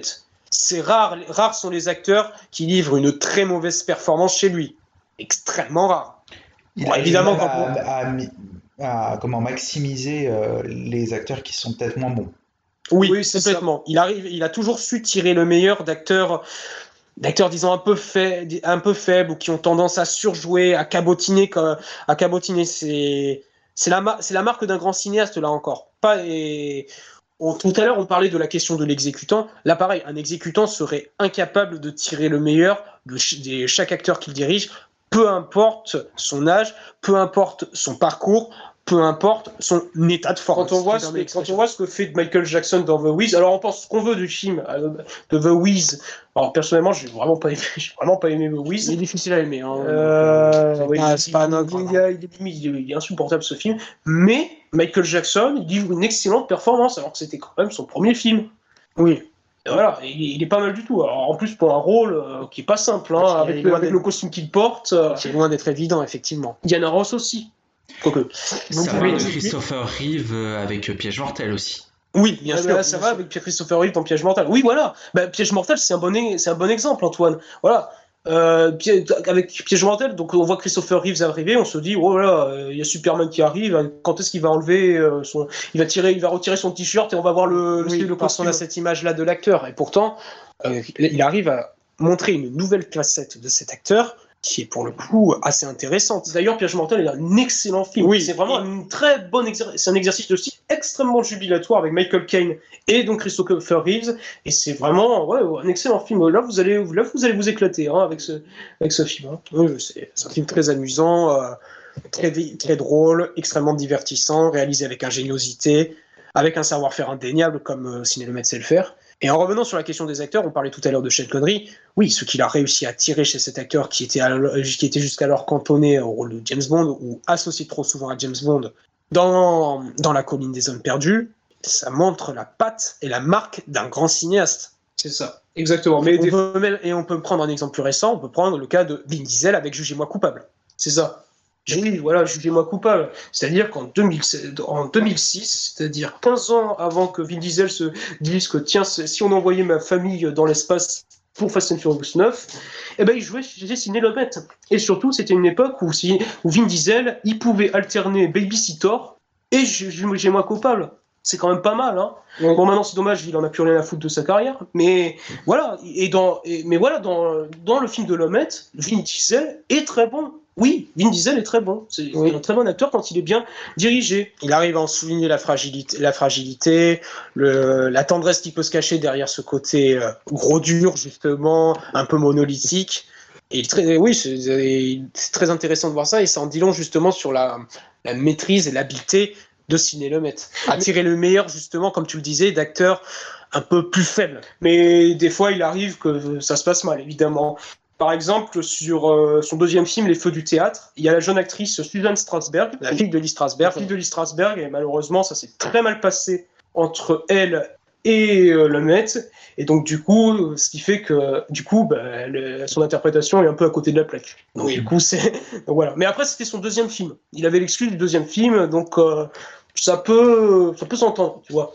Mais bon, ça arrive que des fois, le Met, il a eu on va dire, il a pas, il a eu du mal avec certains comédiens, ou il y a certains comédiens qui n'auraient pas dû se retrouver dans tel ou tel film. Par exemple, dans Family Business, Sean Connery et Dustin Hoffman jouent des jouent père et fils. Son père et fils. Ils sont, père et fils dans le film. Donc, c'est-à-dire qu'il faut il faut qu'on puisse croire que Sean Connery, 1m90, accent écossais, soit le père de Dustin Hoffman, 1m65, accent new-yorkais. C'est pas, donc, ça, fonctionne pas. Ça fonctionne Sans pas. compter le fait qu'il y a 7 ans de différence qu'il y a 7 ans de différence entre les deux acteurs, donc ça fonctionne assez moyennement. Voilà. Après, ça n'empêche pas que le film soit bien, mais disons que là, disons que là, ça, ça ne fonctionne pas vraiment. Il faut être, si on veut être tout à fait honnête. Mais en revenant à ce que tu disais, on a pas mal digressé. Hein. Tu m'excuseras pour ça, vous nous excuserez pour ça, si euh, les gens du chat, les gens du chat. Mais euh, oui, c'est un excellent, c'est un directeur d'acteur hors pair. Et ça, se ressent notamment dans un film comme Un long voyage vers la nuit, où il dirige euh, Katharine Hepburn, Ralph Richardson, Dean Stockwell, Jason, Jason Robards, donc des acteurs qui viennent d'horizons complètement différents, qui ont des méthodes complètement différentes, parce que Katharine Hepburn ne joue pas de la même façon que Jason Robards, c'est pas possible. Ils ont des parcours très différents, et pourtant chacun des interprètes sont excellents. Donc on, voit l'intelligence de Lemaitre et sa capacité à tirer le meilleur de chaque acteur, peu importe son expérience et son passif. Excusez-moi, je suis un peu redondant par rapport à ce que je disais il y a quelques minutes. Oh, il n'y a aucun souci. Je me permets juste de préciser un truc, c'est que jugez-moi coupable, vous aurez la chance de voir deux choses incroyables, c'est-à-dire Vin Diesel bien joué et Vin Diesel avec des cheveux. Ce qui est ah assez oui, rare Ouais. ah oui, c'est vrai. Je, voulais pas vous couper, mais voilà, c'est. Euh, ah oui, non, mais t'as raison. Mais c'est vrai, t'as raison. Vin Diesel avec des cheveux, vous vous rendez compte? On a parlé de beaucoup de films. On essaie de brasser, de parler de chacun des films de Le Maître. Il y a un film considéré comme majeur dans le filmographie de Le Maître sur lequel on n'est pas revenu. Pour le coup, je trouve que c'est peut-être le plus beau en termes de direction d'acteur. Euh, c'est un après-midi de chien où il y a le grand, l'immense Al Pacino et, ah euh, et, l'homme à la plus belle filmographie de l'histoire, euh, malheureusement. John Cazale, ouais, malheureusement. Ouais, c'est triste. Bon, oui, ça m'attriste rien que de penser en fait à John Cazale parce que bon, putain. 5, films, 5 films, 5 chefs-d'œuvre. Et je pense qu'il était à l'aube d'une très grande carrière. S'il n'avait pas été fauché aussi jeune, il aurait eu une carrière euh, mmh. démente. Mais là, oui, comme tu le dis, un après-midi de chien, non seulement on voit toute l'intelligence de Lemay dans la direction d'acteur, toute euh, sa capacité à placer l'humain au centre de, en centre de son dispositif, quoi qu'il en coûte, mais aussi on a un film d'une intelligence rare dans la mise en scène, d'une tension exceptionnelle. Sans qu'un réel, sans que de, sans qu'il y ait échange de coups de feu, sans qu'il y ait de véritables coups de sang, sans qu'il y ait d'effets superficiels, ce film est d'une tension hallucinante. Pourtant, cela, pourtant, le film a un dispositif proche de, de la pièce de théâtre. Abondance, abondance des dialogues, valorisation des acteurs, unité de lieu, unité de temps, unité d'action. Et pourtant, tout fonctionne, tout est d'une intensité et d'une audace qui reste encore, qui reste encore aujourd'hui assez euh, Al Pacino est impressionnant. Al Pacino il est remarquable. Al Pacino, Al Pacino, euh, Al Pacino, son l'intensité qu'il met dans chacun de ses mouvements, dans chacune de ses prises de parole, euh, dans chacun de ses regards aussi. Quand vous, quand vous voyez ça, vous ne pouvez qu'être ému, vous ne pouvez que, vous ne pouvez que tirer votre chapeau devant une telle performance. C'est pas possible de faire autrement. C'est ça, ah oui. C'est après, je... je vais sûrement me faire taper sur les doigts, mais je pense que c'est la plus grande performance d'Al Pacino pour moi. Euh, bah écoute, je pense pas que tu pourrais, je pense pas que tu pourrais te faire taper sur les doigts. Alors à moins qu'il y ait les, à moins qu'il y ait les, les fans de Coppola qui viennent en commentaire te dire. Mais sinon, mais sinon, franchement, c'est un, point de vue qui se défend tout à fait. Ça, oui, voilà. Hein. Le rôle est le rôle est exceptionnel. Parce qu'il faut voir l'écriture des personnages, l'évolution, le fait d'un personnage un peu branque, un peu loser, qui finit petit à petit par gagner confiance, par prendre de la confiance, qui pense peut-être même pouvoir réussir son coup, la qualité du film, ça fait tout un ensemble qui, qui me paraît assez légitime pour dire qu'il s'agit de la meilleure performance d'Al Pacino. C'est pas un problème ça. Franchement, en tout cas, c'est dans le top 3, c'est dans le top 3 de ses meilleures performances, hein. sans aucun doute. Euh, peut-être avec euh, celle de l'impasse et euh, Starface. Hein. Hmm. Ou allez, à la limite le parrain. Enfin, bien sûr, bon, bien sûr, bien sûr. mais donc c'est non, on n'est pas loin d'être d'accord avec toi par rapport à ça. Hein. Franchement. Et j'en profite juste Quitte à ce soit sur, les années 70, de manière générale, c'est une décennie, euh, c'est une décennie glorieuse pour. Euh, c'est une décennie glorieuse pour le mettre, en effet. Et surtout que là, euh, entre un après-midi de chien, il y a le crime de l'Orient Express, et juste après, il fait quand même Network.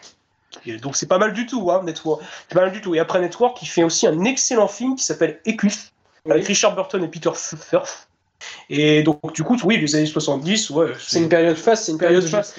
Non pas que les années 60 étaient une période euh, sans intérêt, au contraire, même, il y a, il y a, des, il y a d'excellents films et trois, et, facile deux chefs-d'œuvre dans le lot. Mais les années 70, c'est là où il est en pleine possession de ses moyens, artistiques, techniques, tout ce que tu veux. Et ça se ressent justement dans la qualité des films. Ça se ressent dans son aisance à filmer les villes, à filmer New York. Ça se ressent dans sa direction d'acteur, dans l'acuité de son regard. Ouais.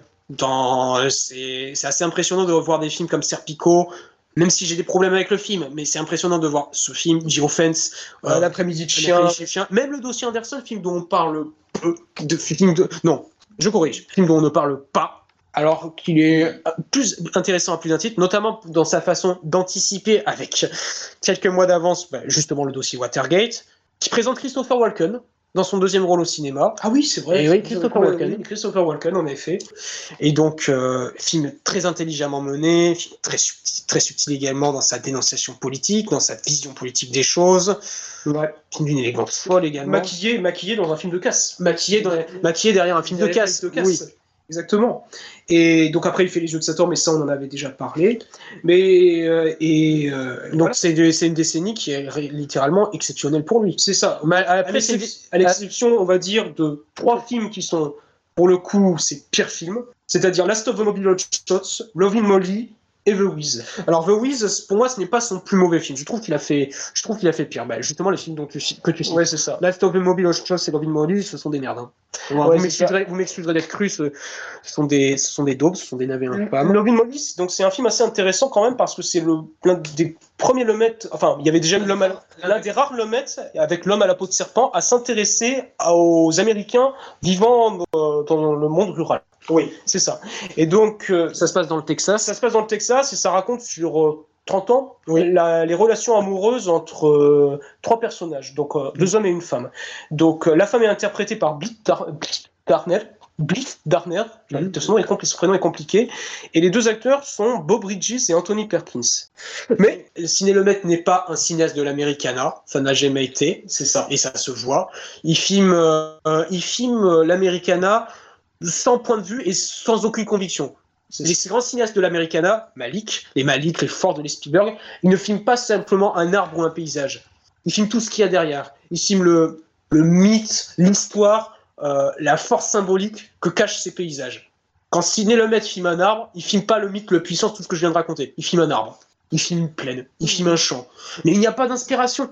parce que c'est un cinéaste urbain avant tout, pas un cinéaste de l'Americana. Et donc le résultat est il est ridicule. Catastrophique. Et Voire, voire, même embarrassant quand on montre les personnages vieillis.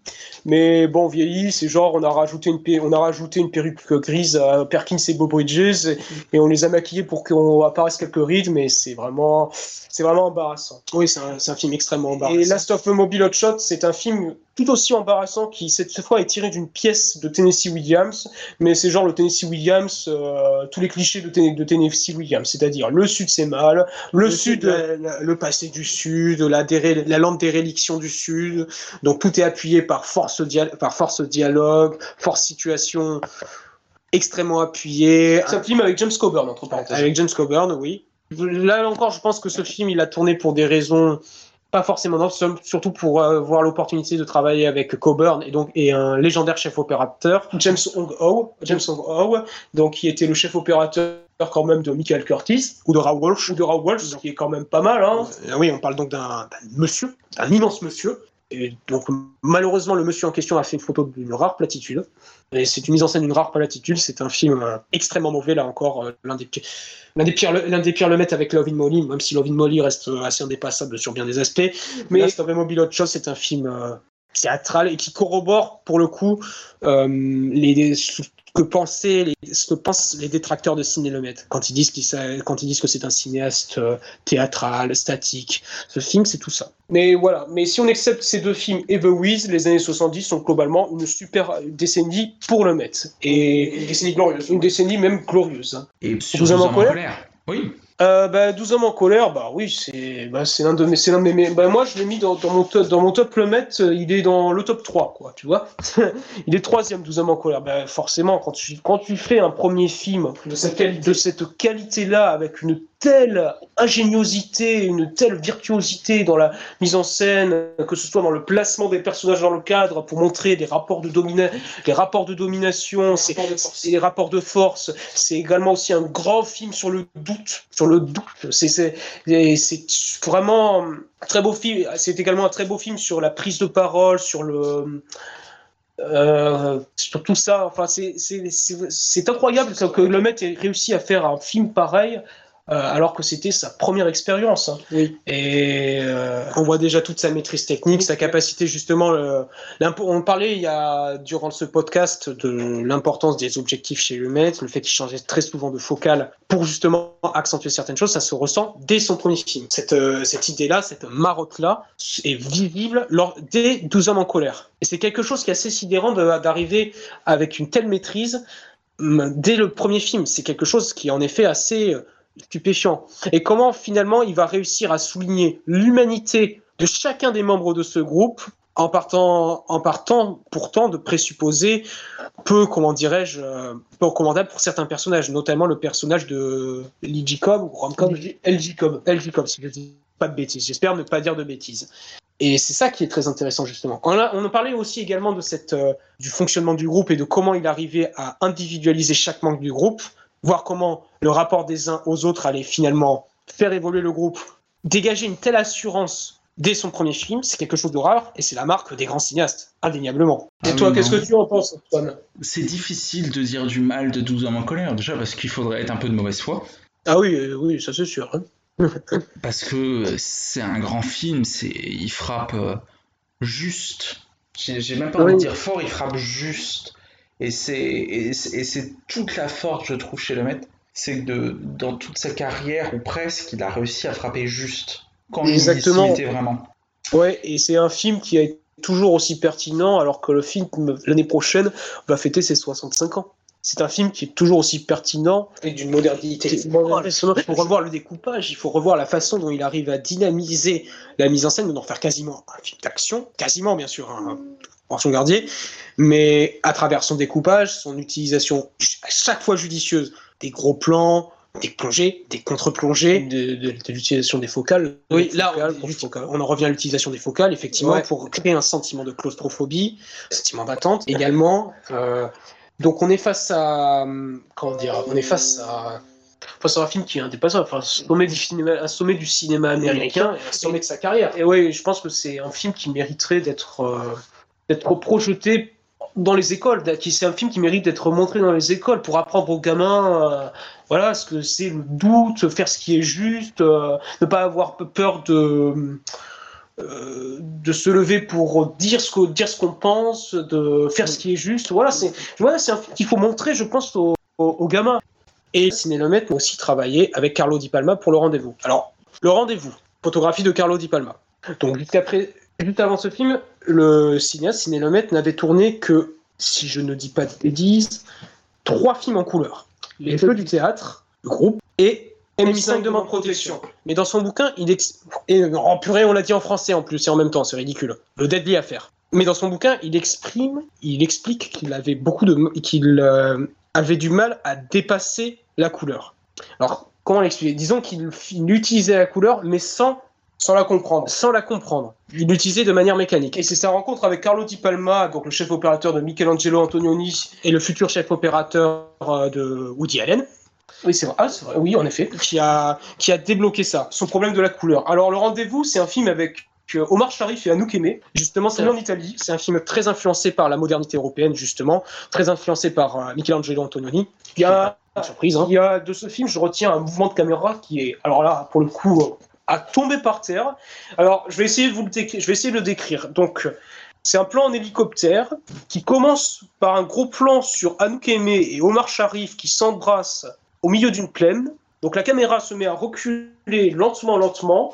Puis la caméra s'élève, puis on, donc on voit la plaine. Puis elle s'élève encore et encore, encore plus haut. Et puis on voit que finalement ils sont sur une île. Voilà. Et tout ça en un seul plan. C'est tout ça en un seul plan. Et c'est un plan qui dure deux minutes. Ce plan est scotchant. Oui. Vraiment scotchant. Alors, le film, le film est pas parfait. Il est assez inégal. C'est bancal parce que justement on voit Ciné Lemaitre, ce n'est pas quelqu'un, c'est quelqu'un qui est assez loin de la modernité européenne et des idées qui sous-tendent justement ce courant-là, ce courant-là de l'histoire du cinéma. Donc voir Ciné Lemaitre s'inscrire dans ce mouvement-là avec ce film, c'est assez euh, étonnant.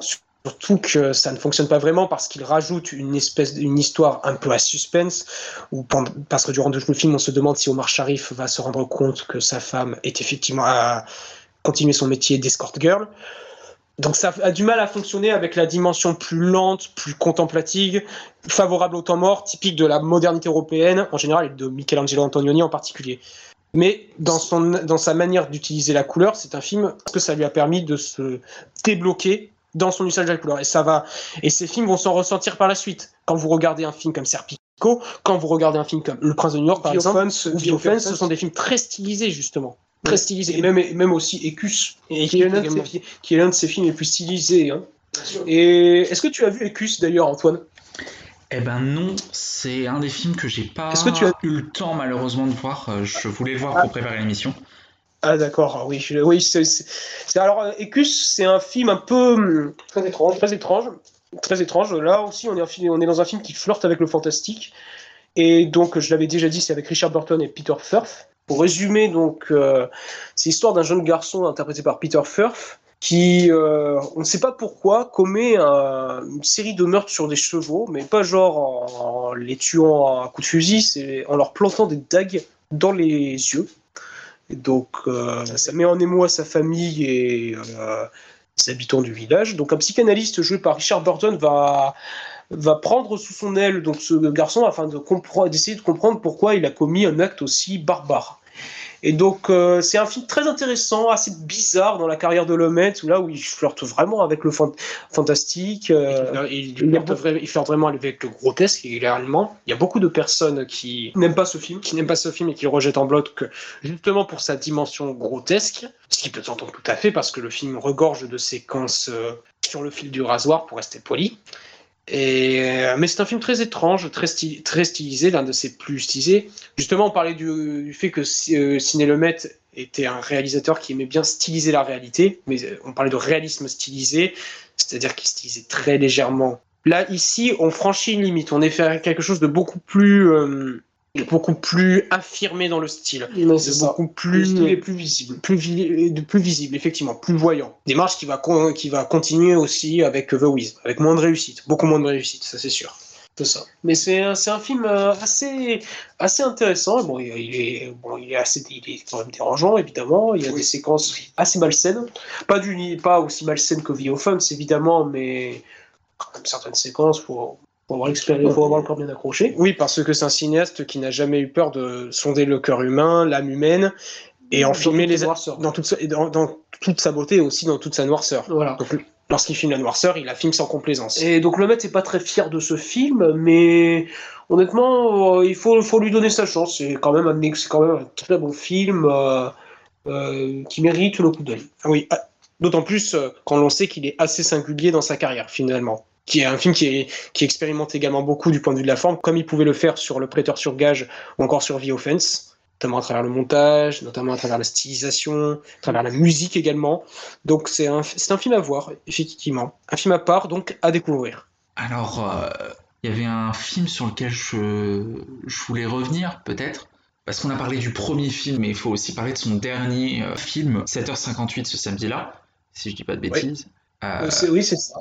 En anglais, Before the Devil Knows You're Dead. Euh, donc c'est son dernier, dernier film, dernier chef-d'œuvre. Le dernier chef-d'œuvre, on peut le dire, effectivement. Dernier chef-d'œuvre. Alors euh, un, immense film là encore qui, qui revient sur cette idée donc euh, des figures tutélaires qui ont une influence néfaste sur les individus. Donc là ici, sur la- la, ici sur la descendance, sur la là, ici, sur la dé- destinée des enfants, là, donc, la figure tutélaire serait Albert Finney, mais c'est aussi, surtout, Philip Seymour Hoffman, et son influence va être néfaste sur Ethan Hawke.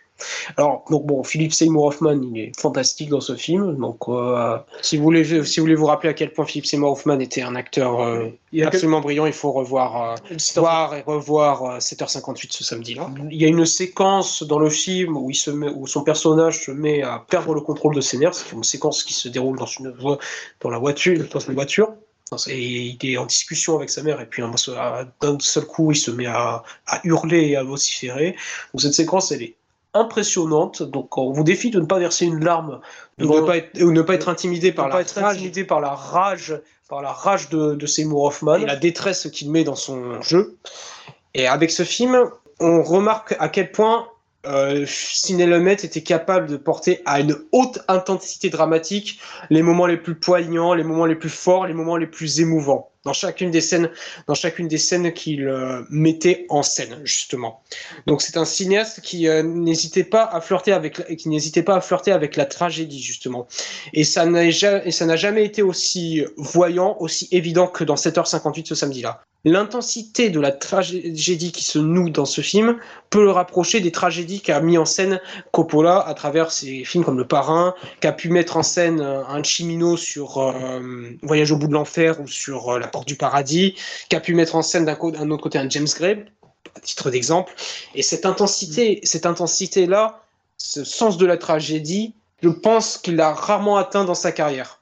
Si dans 7h58 samedi 20, il atteint une noirceur et une intensité peu commune dans son cinéma. Ouais, c'est ce qui rend, et c'est ce qui rend les dernières séquences d'autant plus poignantes parce qu'il Oui. filme la turpitude, il filme la violence, il filme euh, la bassesse, sans compromis, sans, complai- sans complaisance, mais sans détourner le regard non plus. C'est incroyable qu'il ait tourné ce film à- alors qu'il avait 83 ans. 83 ans, il, il tourne un, il tourne un film pareil qui est euh, si impressionnant, qui a été complètement snobé à l'époque par, euh, par les Oscars, voilà. Mais il y a aussi quelque chose d'assez troublant. Je vais, là, par contre, je vais, je vais spoiler.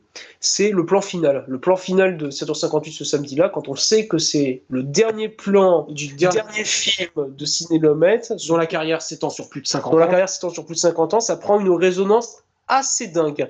Donc c'est un plan en fait où on voit Albert Finet qui sort de l'hôpital, sauf que Il, prend- il se dirige dans, il part, il part vers, dans un couloir. il part dans un couloir et l'écran est donc euh, il devient de plus en plus flou au fur et à mesure et l'écran devient de plus en plus blanc, comme s'il entrait dans une lumière, dans Comme s'il atteignait le paradis. comme s'il atteignait le paradis. Et je vois et ce dernier plan, je pense que c'était pas du tout prémédité par le maître parce qu'il avait, avait- un, autre projet sur les rails, qui projet qui, qui est tombé à l'eau euh, parce qu'il est décédé.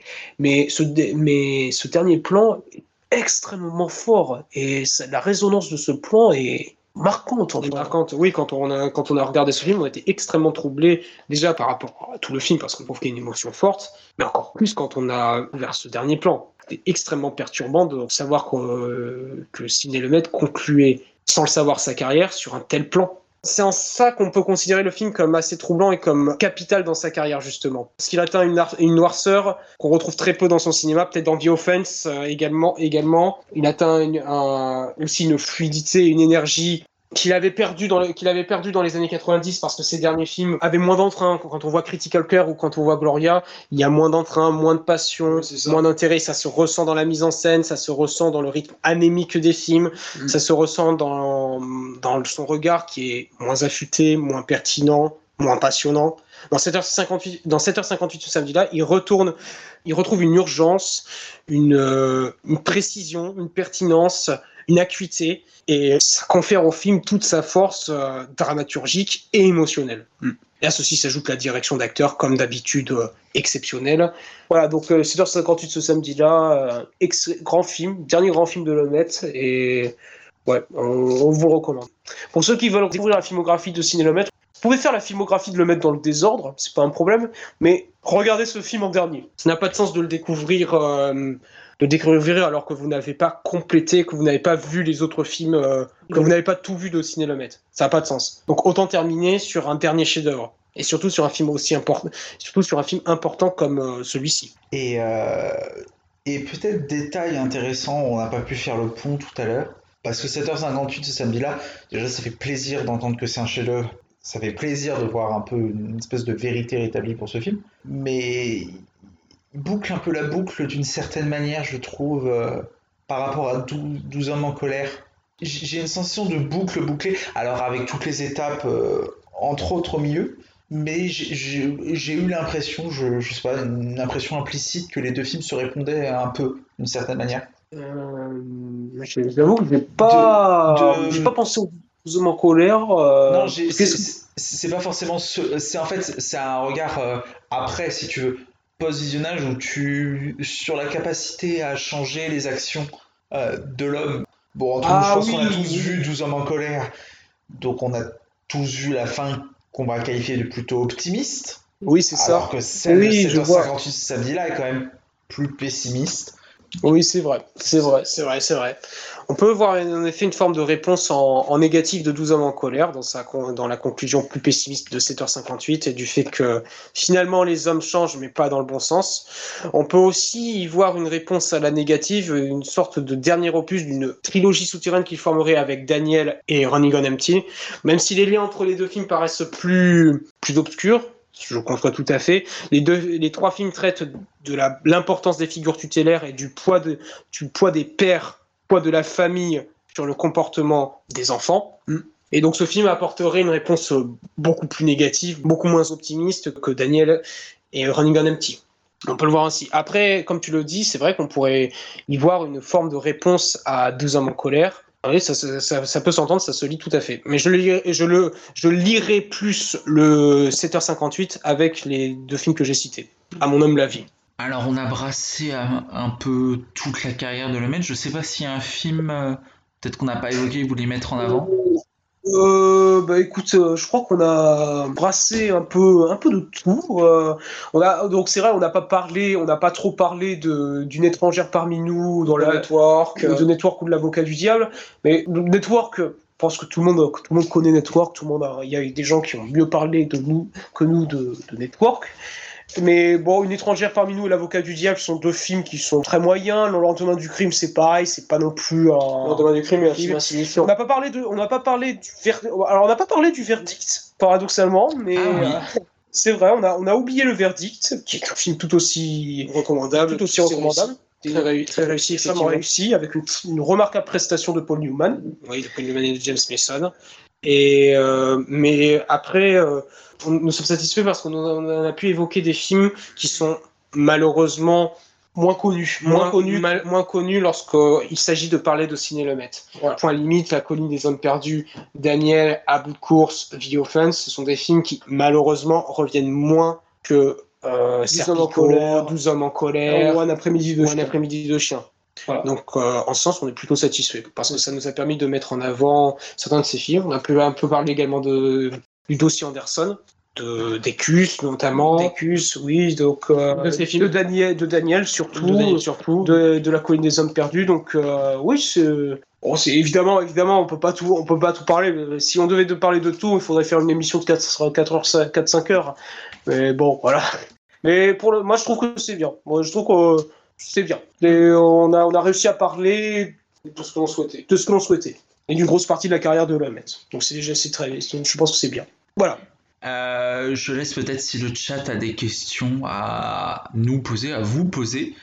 Euh, moi, j'en ai une dernière en attendant euh, d'éventuelles questions. Si vous deviez ne garder qu'un seul film de Le Met, Ouh. Ah ben, je- moi je dirais euh, La colline des hommes perdus. Je l'avais mis premier dans mon, euh, dans mon top de Lomet il y a au, mois de janvier, au, mois- de janvier-février, et je pense que mon avis n'a pas changé. C'est toujours La colline des hommes perdus. C'est toujours La colline des hommes perdus. En ce qui me concerne, je mettrai point limite. Je ne pas, excuse-moi, je développe pas plus, mais euh, je trouve que c'est un film d'une perfection, in- d'une perfection infinie incroyablement réussi, d'une intelligence folle dans la mise en scène, qui dépasse de très loin le cadre théâtral dans lequel il aurait pu s'enfermer par euh, une mise en scène audacieuse qui multiplie les gros plans, les contre-plongées, les plongées, par une photographie extrêmement réussie, par une noirceur de ton, une noirceur de ton et un jusqu'au boutisme absolu qui va justement, qui s'éloigne un peu de la dimension un peu sardonique de Docteur Folamour à qui, à qui on pourrait le comparer justement.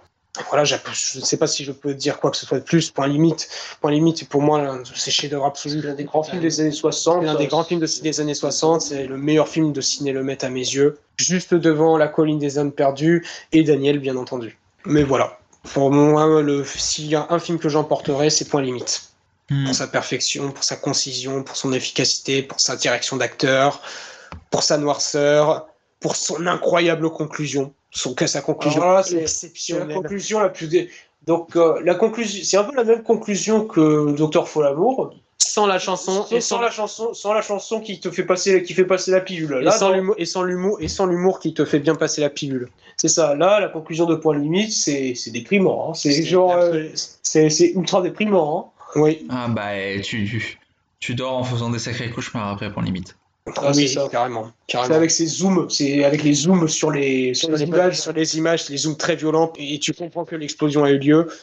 Fondu en noir, paf, le film se termine. Là, ça te fait- euh, euh, je, tu ressors pantelant. Les, les, les spectateurs qui ont vu ça en, en 64, Oui. ouais, je peux te dire qu'ils étaient heureux. Hein. Ah, avec la guerre. Nous, on le voit en 2000, on l'a vu en 2020, mais il faut, faut se mettre à la place des spectateurs américains qui voient ça en 64, en pleine guerre, euh, en pleine guerre froide. hein. Avec la menace nucléaire, je peux te dire que. Ça devait être gay hein, dans, les séances- dans les salles de cinéma, ça devait être très gay. Voilà. Hmm. Voilà. Ouais. Donc voilà nos, nos nos films ultimes. Deux beaux films en tout cas. Tout à fait. Et- en effet. Et toi, ce serait quoi ton, ton le maître ultime? Eh ben moi ça m'embête parce que vous avez dit point limite et je voulais citer point limite. Ah, Euh, Mais tu me c'est pas vite, hein. hein. non, non, hein. non, non, non, putain, parce que c'est tellement riche que je- je- ça m'embêterait moralement de citer ça. J'aurais eu envie de, de citer 12 hommes en colère, mais c'est- pour moi c'est un peu la réponse facile. Et je vais en citer un autre qu'on a parlé au début. C'est un film qui, moi, m'a vraiment beaucoup euh, un peu choqué, un peu comme Point Limite, et que je trouve qu'il est très jusqu'au boutiste, que je défendrai euh, jusqu'à ma tombe. C'est Le Prêteur sur gage.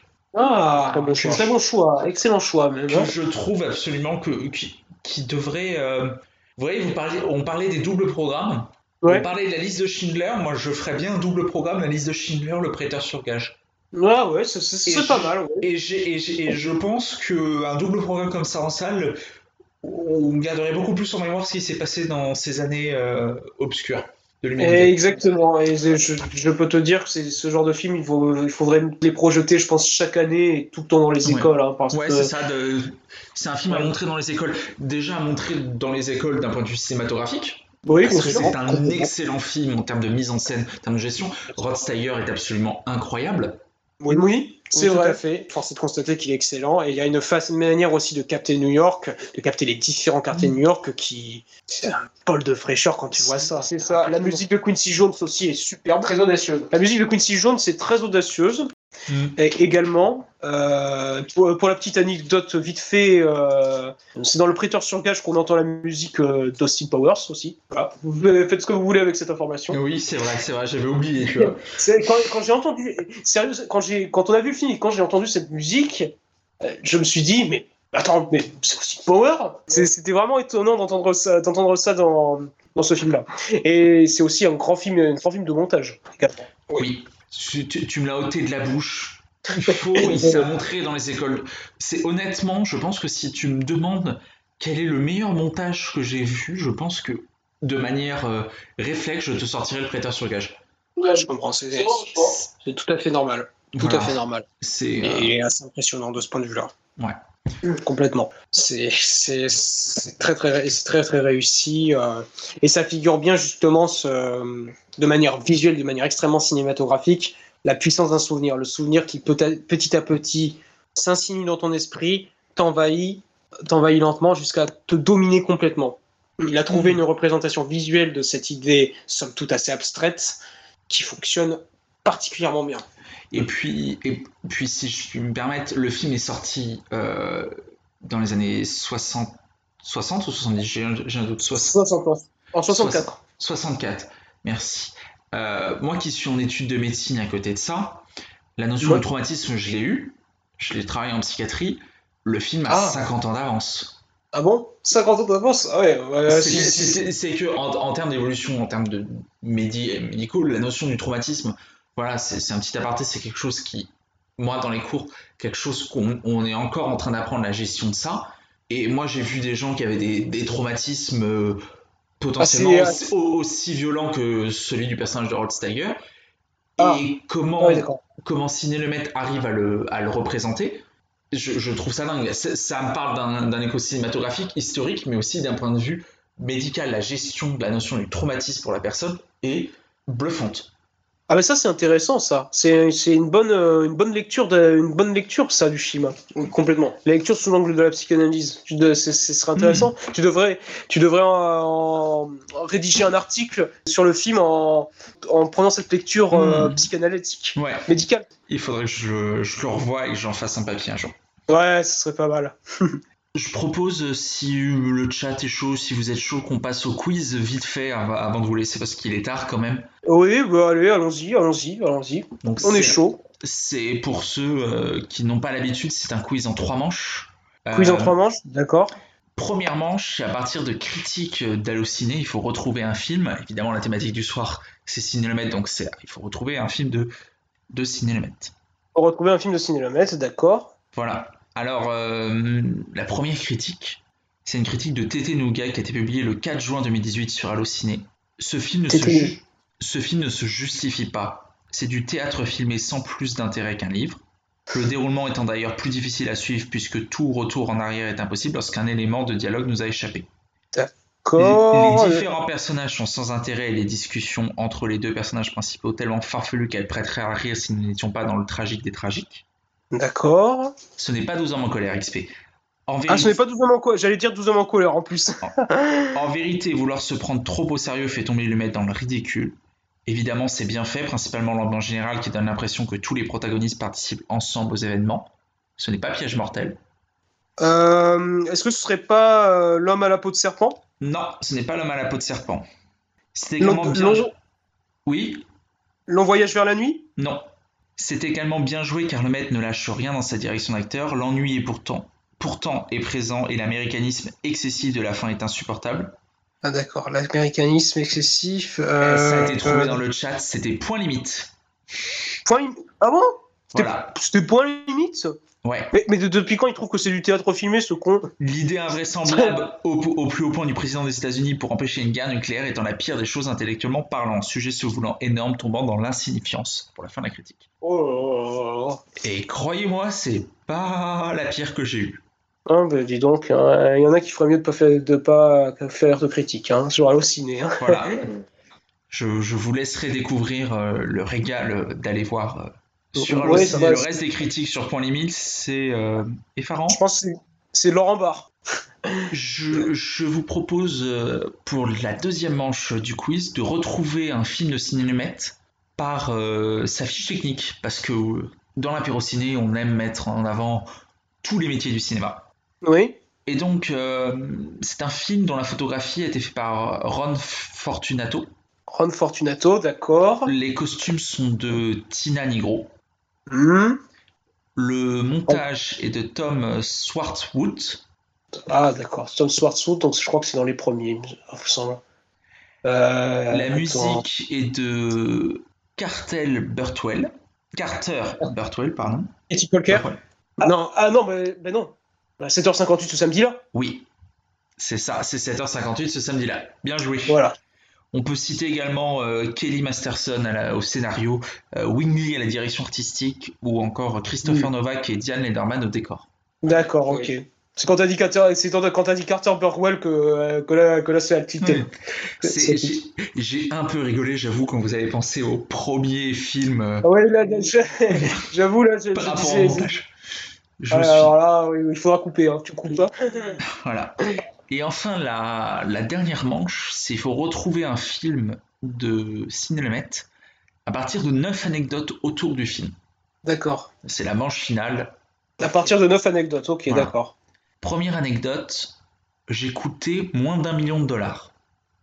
Ok. Deuxième anecdote, j'ai été tourné en 21 jours. Oh, 21 jours, ah, d'accord, 3 semaines, ok. Euh, 3. Otto Preminger m'a notamment référencé dans un de ses films. Et ça vient d'être trouvé dans le chat, c'est 12 hommes en Eh colère. ben, c'était 12 hommes en colère. Voilà. Ah, putain, les- le, chat, le chat est plus rapide que nous, le chat, le chat est Voilà. plus intelligent que nous. Voilà. Plus intelligent- Non, mais là, il est minuit 14. C'est ça, c'est dans Autopsie pour un meurtre. J'en profite peut-être que vous voulez connaître les autres anecdotes. Vas-y, vas-y. Euh, Oui, oui. À cause des soucis dans la distribution, je l'avais évoqué tout à l'heure, parce que j'avais préparé en partie le quiz, Henri Fonda avait déclaré qu'il ne souhaitait plus être producteur à cause des soucis liés à la distribution du film. Par la Paramount, si je dis Ah pas bon de bêtises.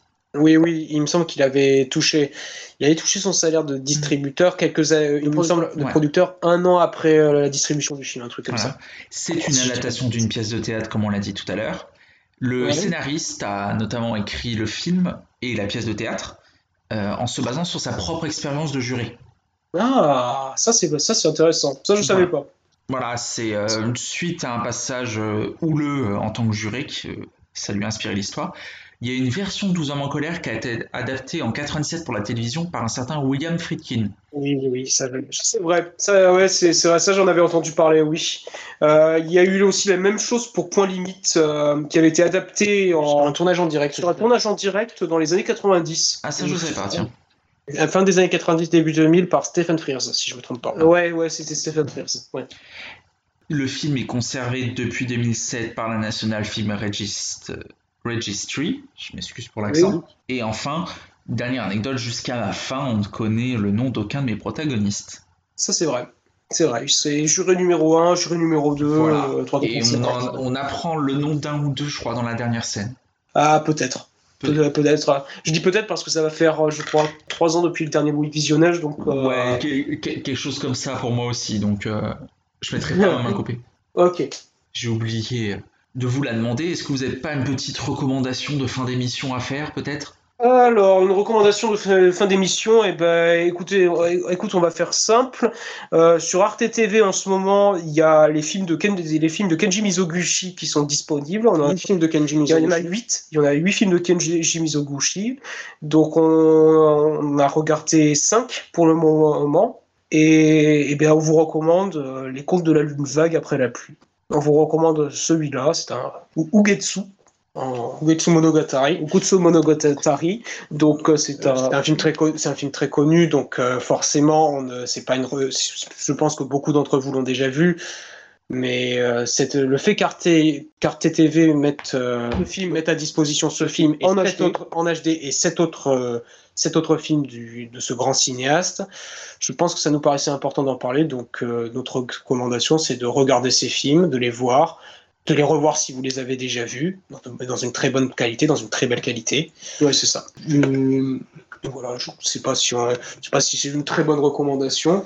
Et enfin, une, une, autre recommandation, une dernière recommandation que je ferai, c'est un film de Ciné que nous n'avons pas évoqué jusqu'à présent. C'est son documentaire King de Montgomery à Memphis, un documentaire de 3 heures qui revient sur le parcours politique de Martin Luther King, film qui est sorti en 1970, deux ans après la mort de Dr. King. Donc, film que je vous, que je vous recommande, qu'on vous recommande ardemment. Film très intéressant, brûlant parce que d'actualité. Il prend le pouls d'une d'une société, d'une époque, d'une époque qui a été bouleversée par l'émergence de cet homme. Donc c'est un documentaire très vivant, extrêmement d'actualité, comme vous pouvez vous en douter. Donc voici la dernière recommandation que l'on vous fait. Voilà. Ah, ça fait euh, plein de belles recommandations. Euh. Voilà, exactement. Voilà, et euh, si je puis me permettre, il y a beaucoup de belles choses qui viennent du cinéma français en, ce moment en salle. Oui. Il y en a deux sur lesquels j'ai fait des, pour Galaxy Pop des reviews de l'apéro ciné. Onoda, un film absolument merveilleux, si vous ne l'avez pas vu en salle, allez le voir. Mm. Je ne sais pas si vous l'avez vu, Onoda. Non, non, on le verra, on le verra lundi. Lundi, en principe, on va le voir. Eh ben, vous allez vous régaler. C'est eh ben, absolument dingue. J'ai, je tiens un fil avec des notations. J'ai osé lâcher le 10 sur 10. Voilà. Mmh, pas mal. Hein. j'ai osé, et la seule fois que je l'ai fait avant dans l'année, c'est pour Suspiria. Le Suspiria, le, lequel? Le seul. Je vois. Le vrai. Ah oui, d'accord. ok, ok, je, vois. Celui d'Argento. On n'a pas encore vu l'original, hein. l'original, pardon, le remake. Ouais. On non, pas mais ce, celui d'Argento. Il y a à l'abordage que Borat cite, voilà. Il y en a Ah oui, mais ça, ça, ça, oui, oui, oui, à l'abordage, oui, clairement. Là, c'est l'un des meilleurs films de l'année. Hein. Je ne l'ai pas encore vu, il faut que je le rattrape à l'abordage. Justement, c'est prévu pour euh, très prochainement. D'accord, très bien. Là, là, tu peux pas affirmer que le cinéma français est merdique au vu des films qui sont sortis euh, euh, durant ces quelques mois. Là, on a eu vraiment d'excellents, d'excellents films, et même des films, même des films qui sont peut-être euh, que personnellement je n'aime pas trop, comme Titan. C'est quand même, c'est quand même, voilà, une bonne, proposition. Ah mais moi, moi, ça me rassure de voir Titan en salle. Ça, ça me rassure qu'on soit capable de proposer autre chose entre guillemets. Oui. Voilà, c'est vrai. Euh, des, choses qui sortent. Il y, en a deux autres que j'ai passé, deux autres films que j'ai beaucoup aimés, qui sont des productions françaises. C'est Benedetta de Paul Verhoeven et euh, Annette de Oscar. Une autre recommandation, bah, puisque tu en parles de, euh, pour, une autre recommandation, Cathy Tippel. Cathy Tippel de Paul Verhoeven, un film de sa période hollandaise. Regardez Cathy Tippel, c'est son chef-d'œuvre, c'est son chef-d'œuvre de la version de sa période hollandaise. Voilà, c'est euh, c'est mieux, mieux que Spater, c'est mieux que Turkish Delight. Euh, c'est son, c'est son, le grand film de sa période hollandaise. Ne cherchez pas plus loin. Voilà. Donc, euh, regardez Katie Tippel. Eh bien, je vous remercie tous les deux pour cette, ce beau live. je rappelle donc que si vous voulez suivre nos deux jumeaux cinéphiles, ça se passe sur Twitter, at Bonnet Brother. Voilà, tout simplement. Vous, vous, voyez l'image du lapin, du lapin qui est, qui est, qui est en Furiosa. C'est en fait Judy Hopps de Zootopie qui est maquillant, qui est en fait en, Furiosa, tout simplement. C'est la même photo de profil depuis, depuis 5 ans. Donc, voilà. je, vous ai toujours connu avec celle-là. Et, euh... et elle va pas changer. Hein. Voilà. Et, euh, et je vous remercie d'être venu ce soir. Eh ben, ça nous a fait très plaisir. et on te remercie également de nous avoir euh, beaucoup nous avoir invités. C'était vraiment une très une excellente une excellente soirée. Franchement, je je me suis pas ennuyé. C'était super. C'est passionnant de parler d'un grand cinéaste avec toi. Donc vraiment, on te remercie beaucoup. On est honoré que tu nous aies que tu nous aies proposé de venir. Euh, que vraiment, merci à toi. C'est ça. Merci à toi. C'est un plaisir partagé. J'en profite avant qu'on termine pour euh, annoncer la dernière émission estivale qui sera la semaine prochaine. On se retrouve euh, mardi euh, avec Paul Pinault, euh, rédacteur entre autres chez Cinémacro. On va vous parler d'un cinéaste qui a été évoqué entre guillemets lors de ce de ce live. On va vous parler de Sergio Leone mardi prochain. Ah, c'est bien. Ah, super. Je remercie le chat et je remercie tout le monde et je vous souhaite une agréable nuit. Bisous bisous à tout le monde et puis à mardi prochain. Salut. Bisous. À plus. Ciao. Ciao.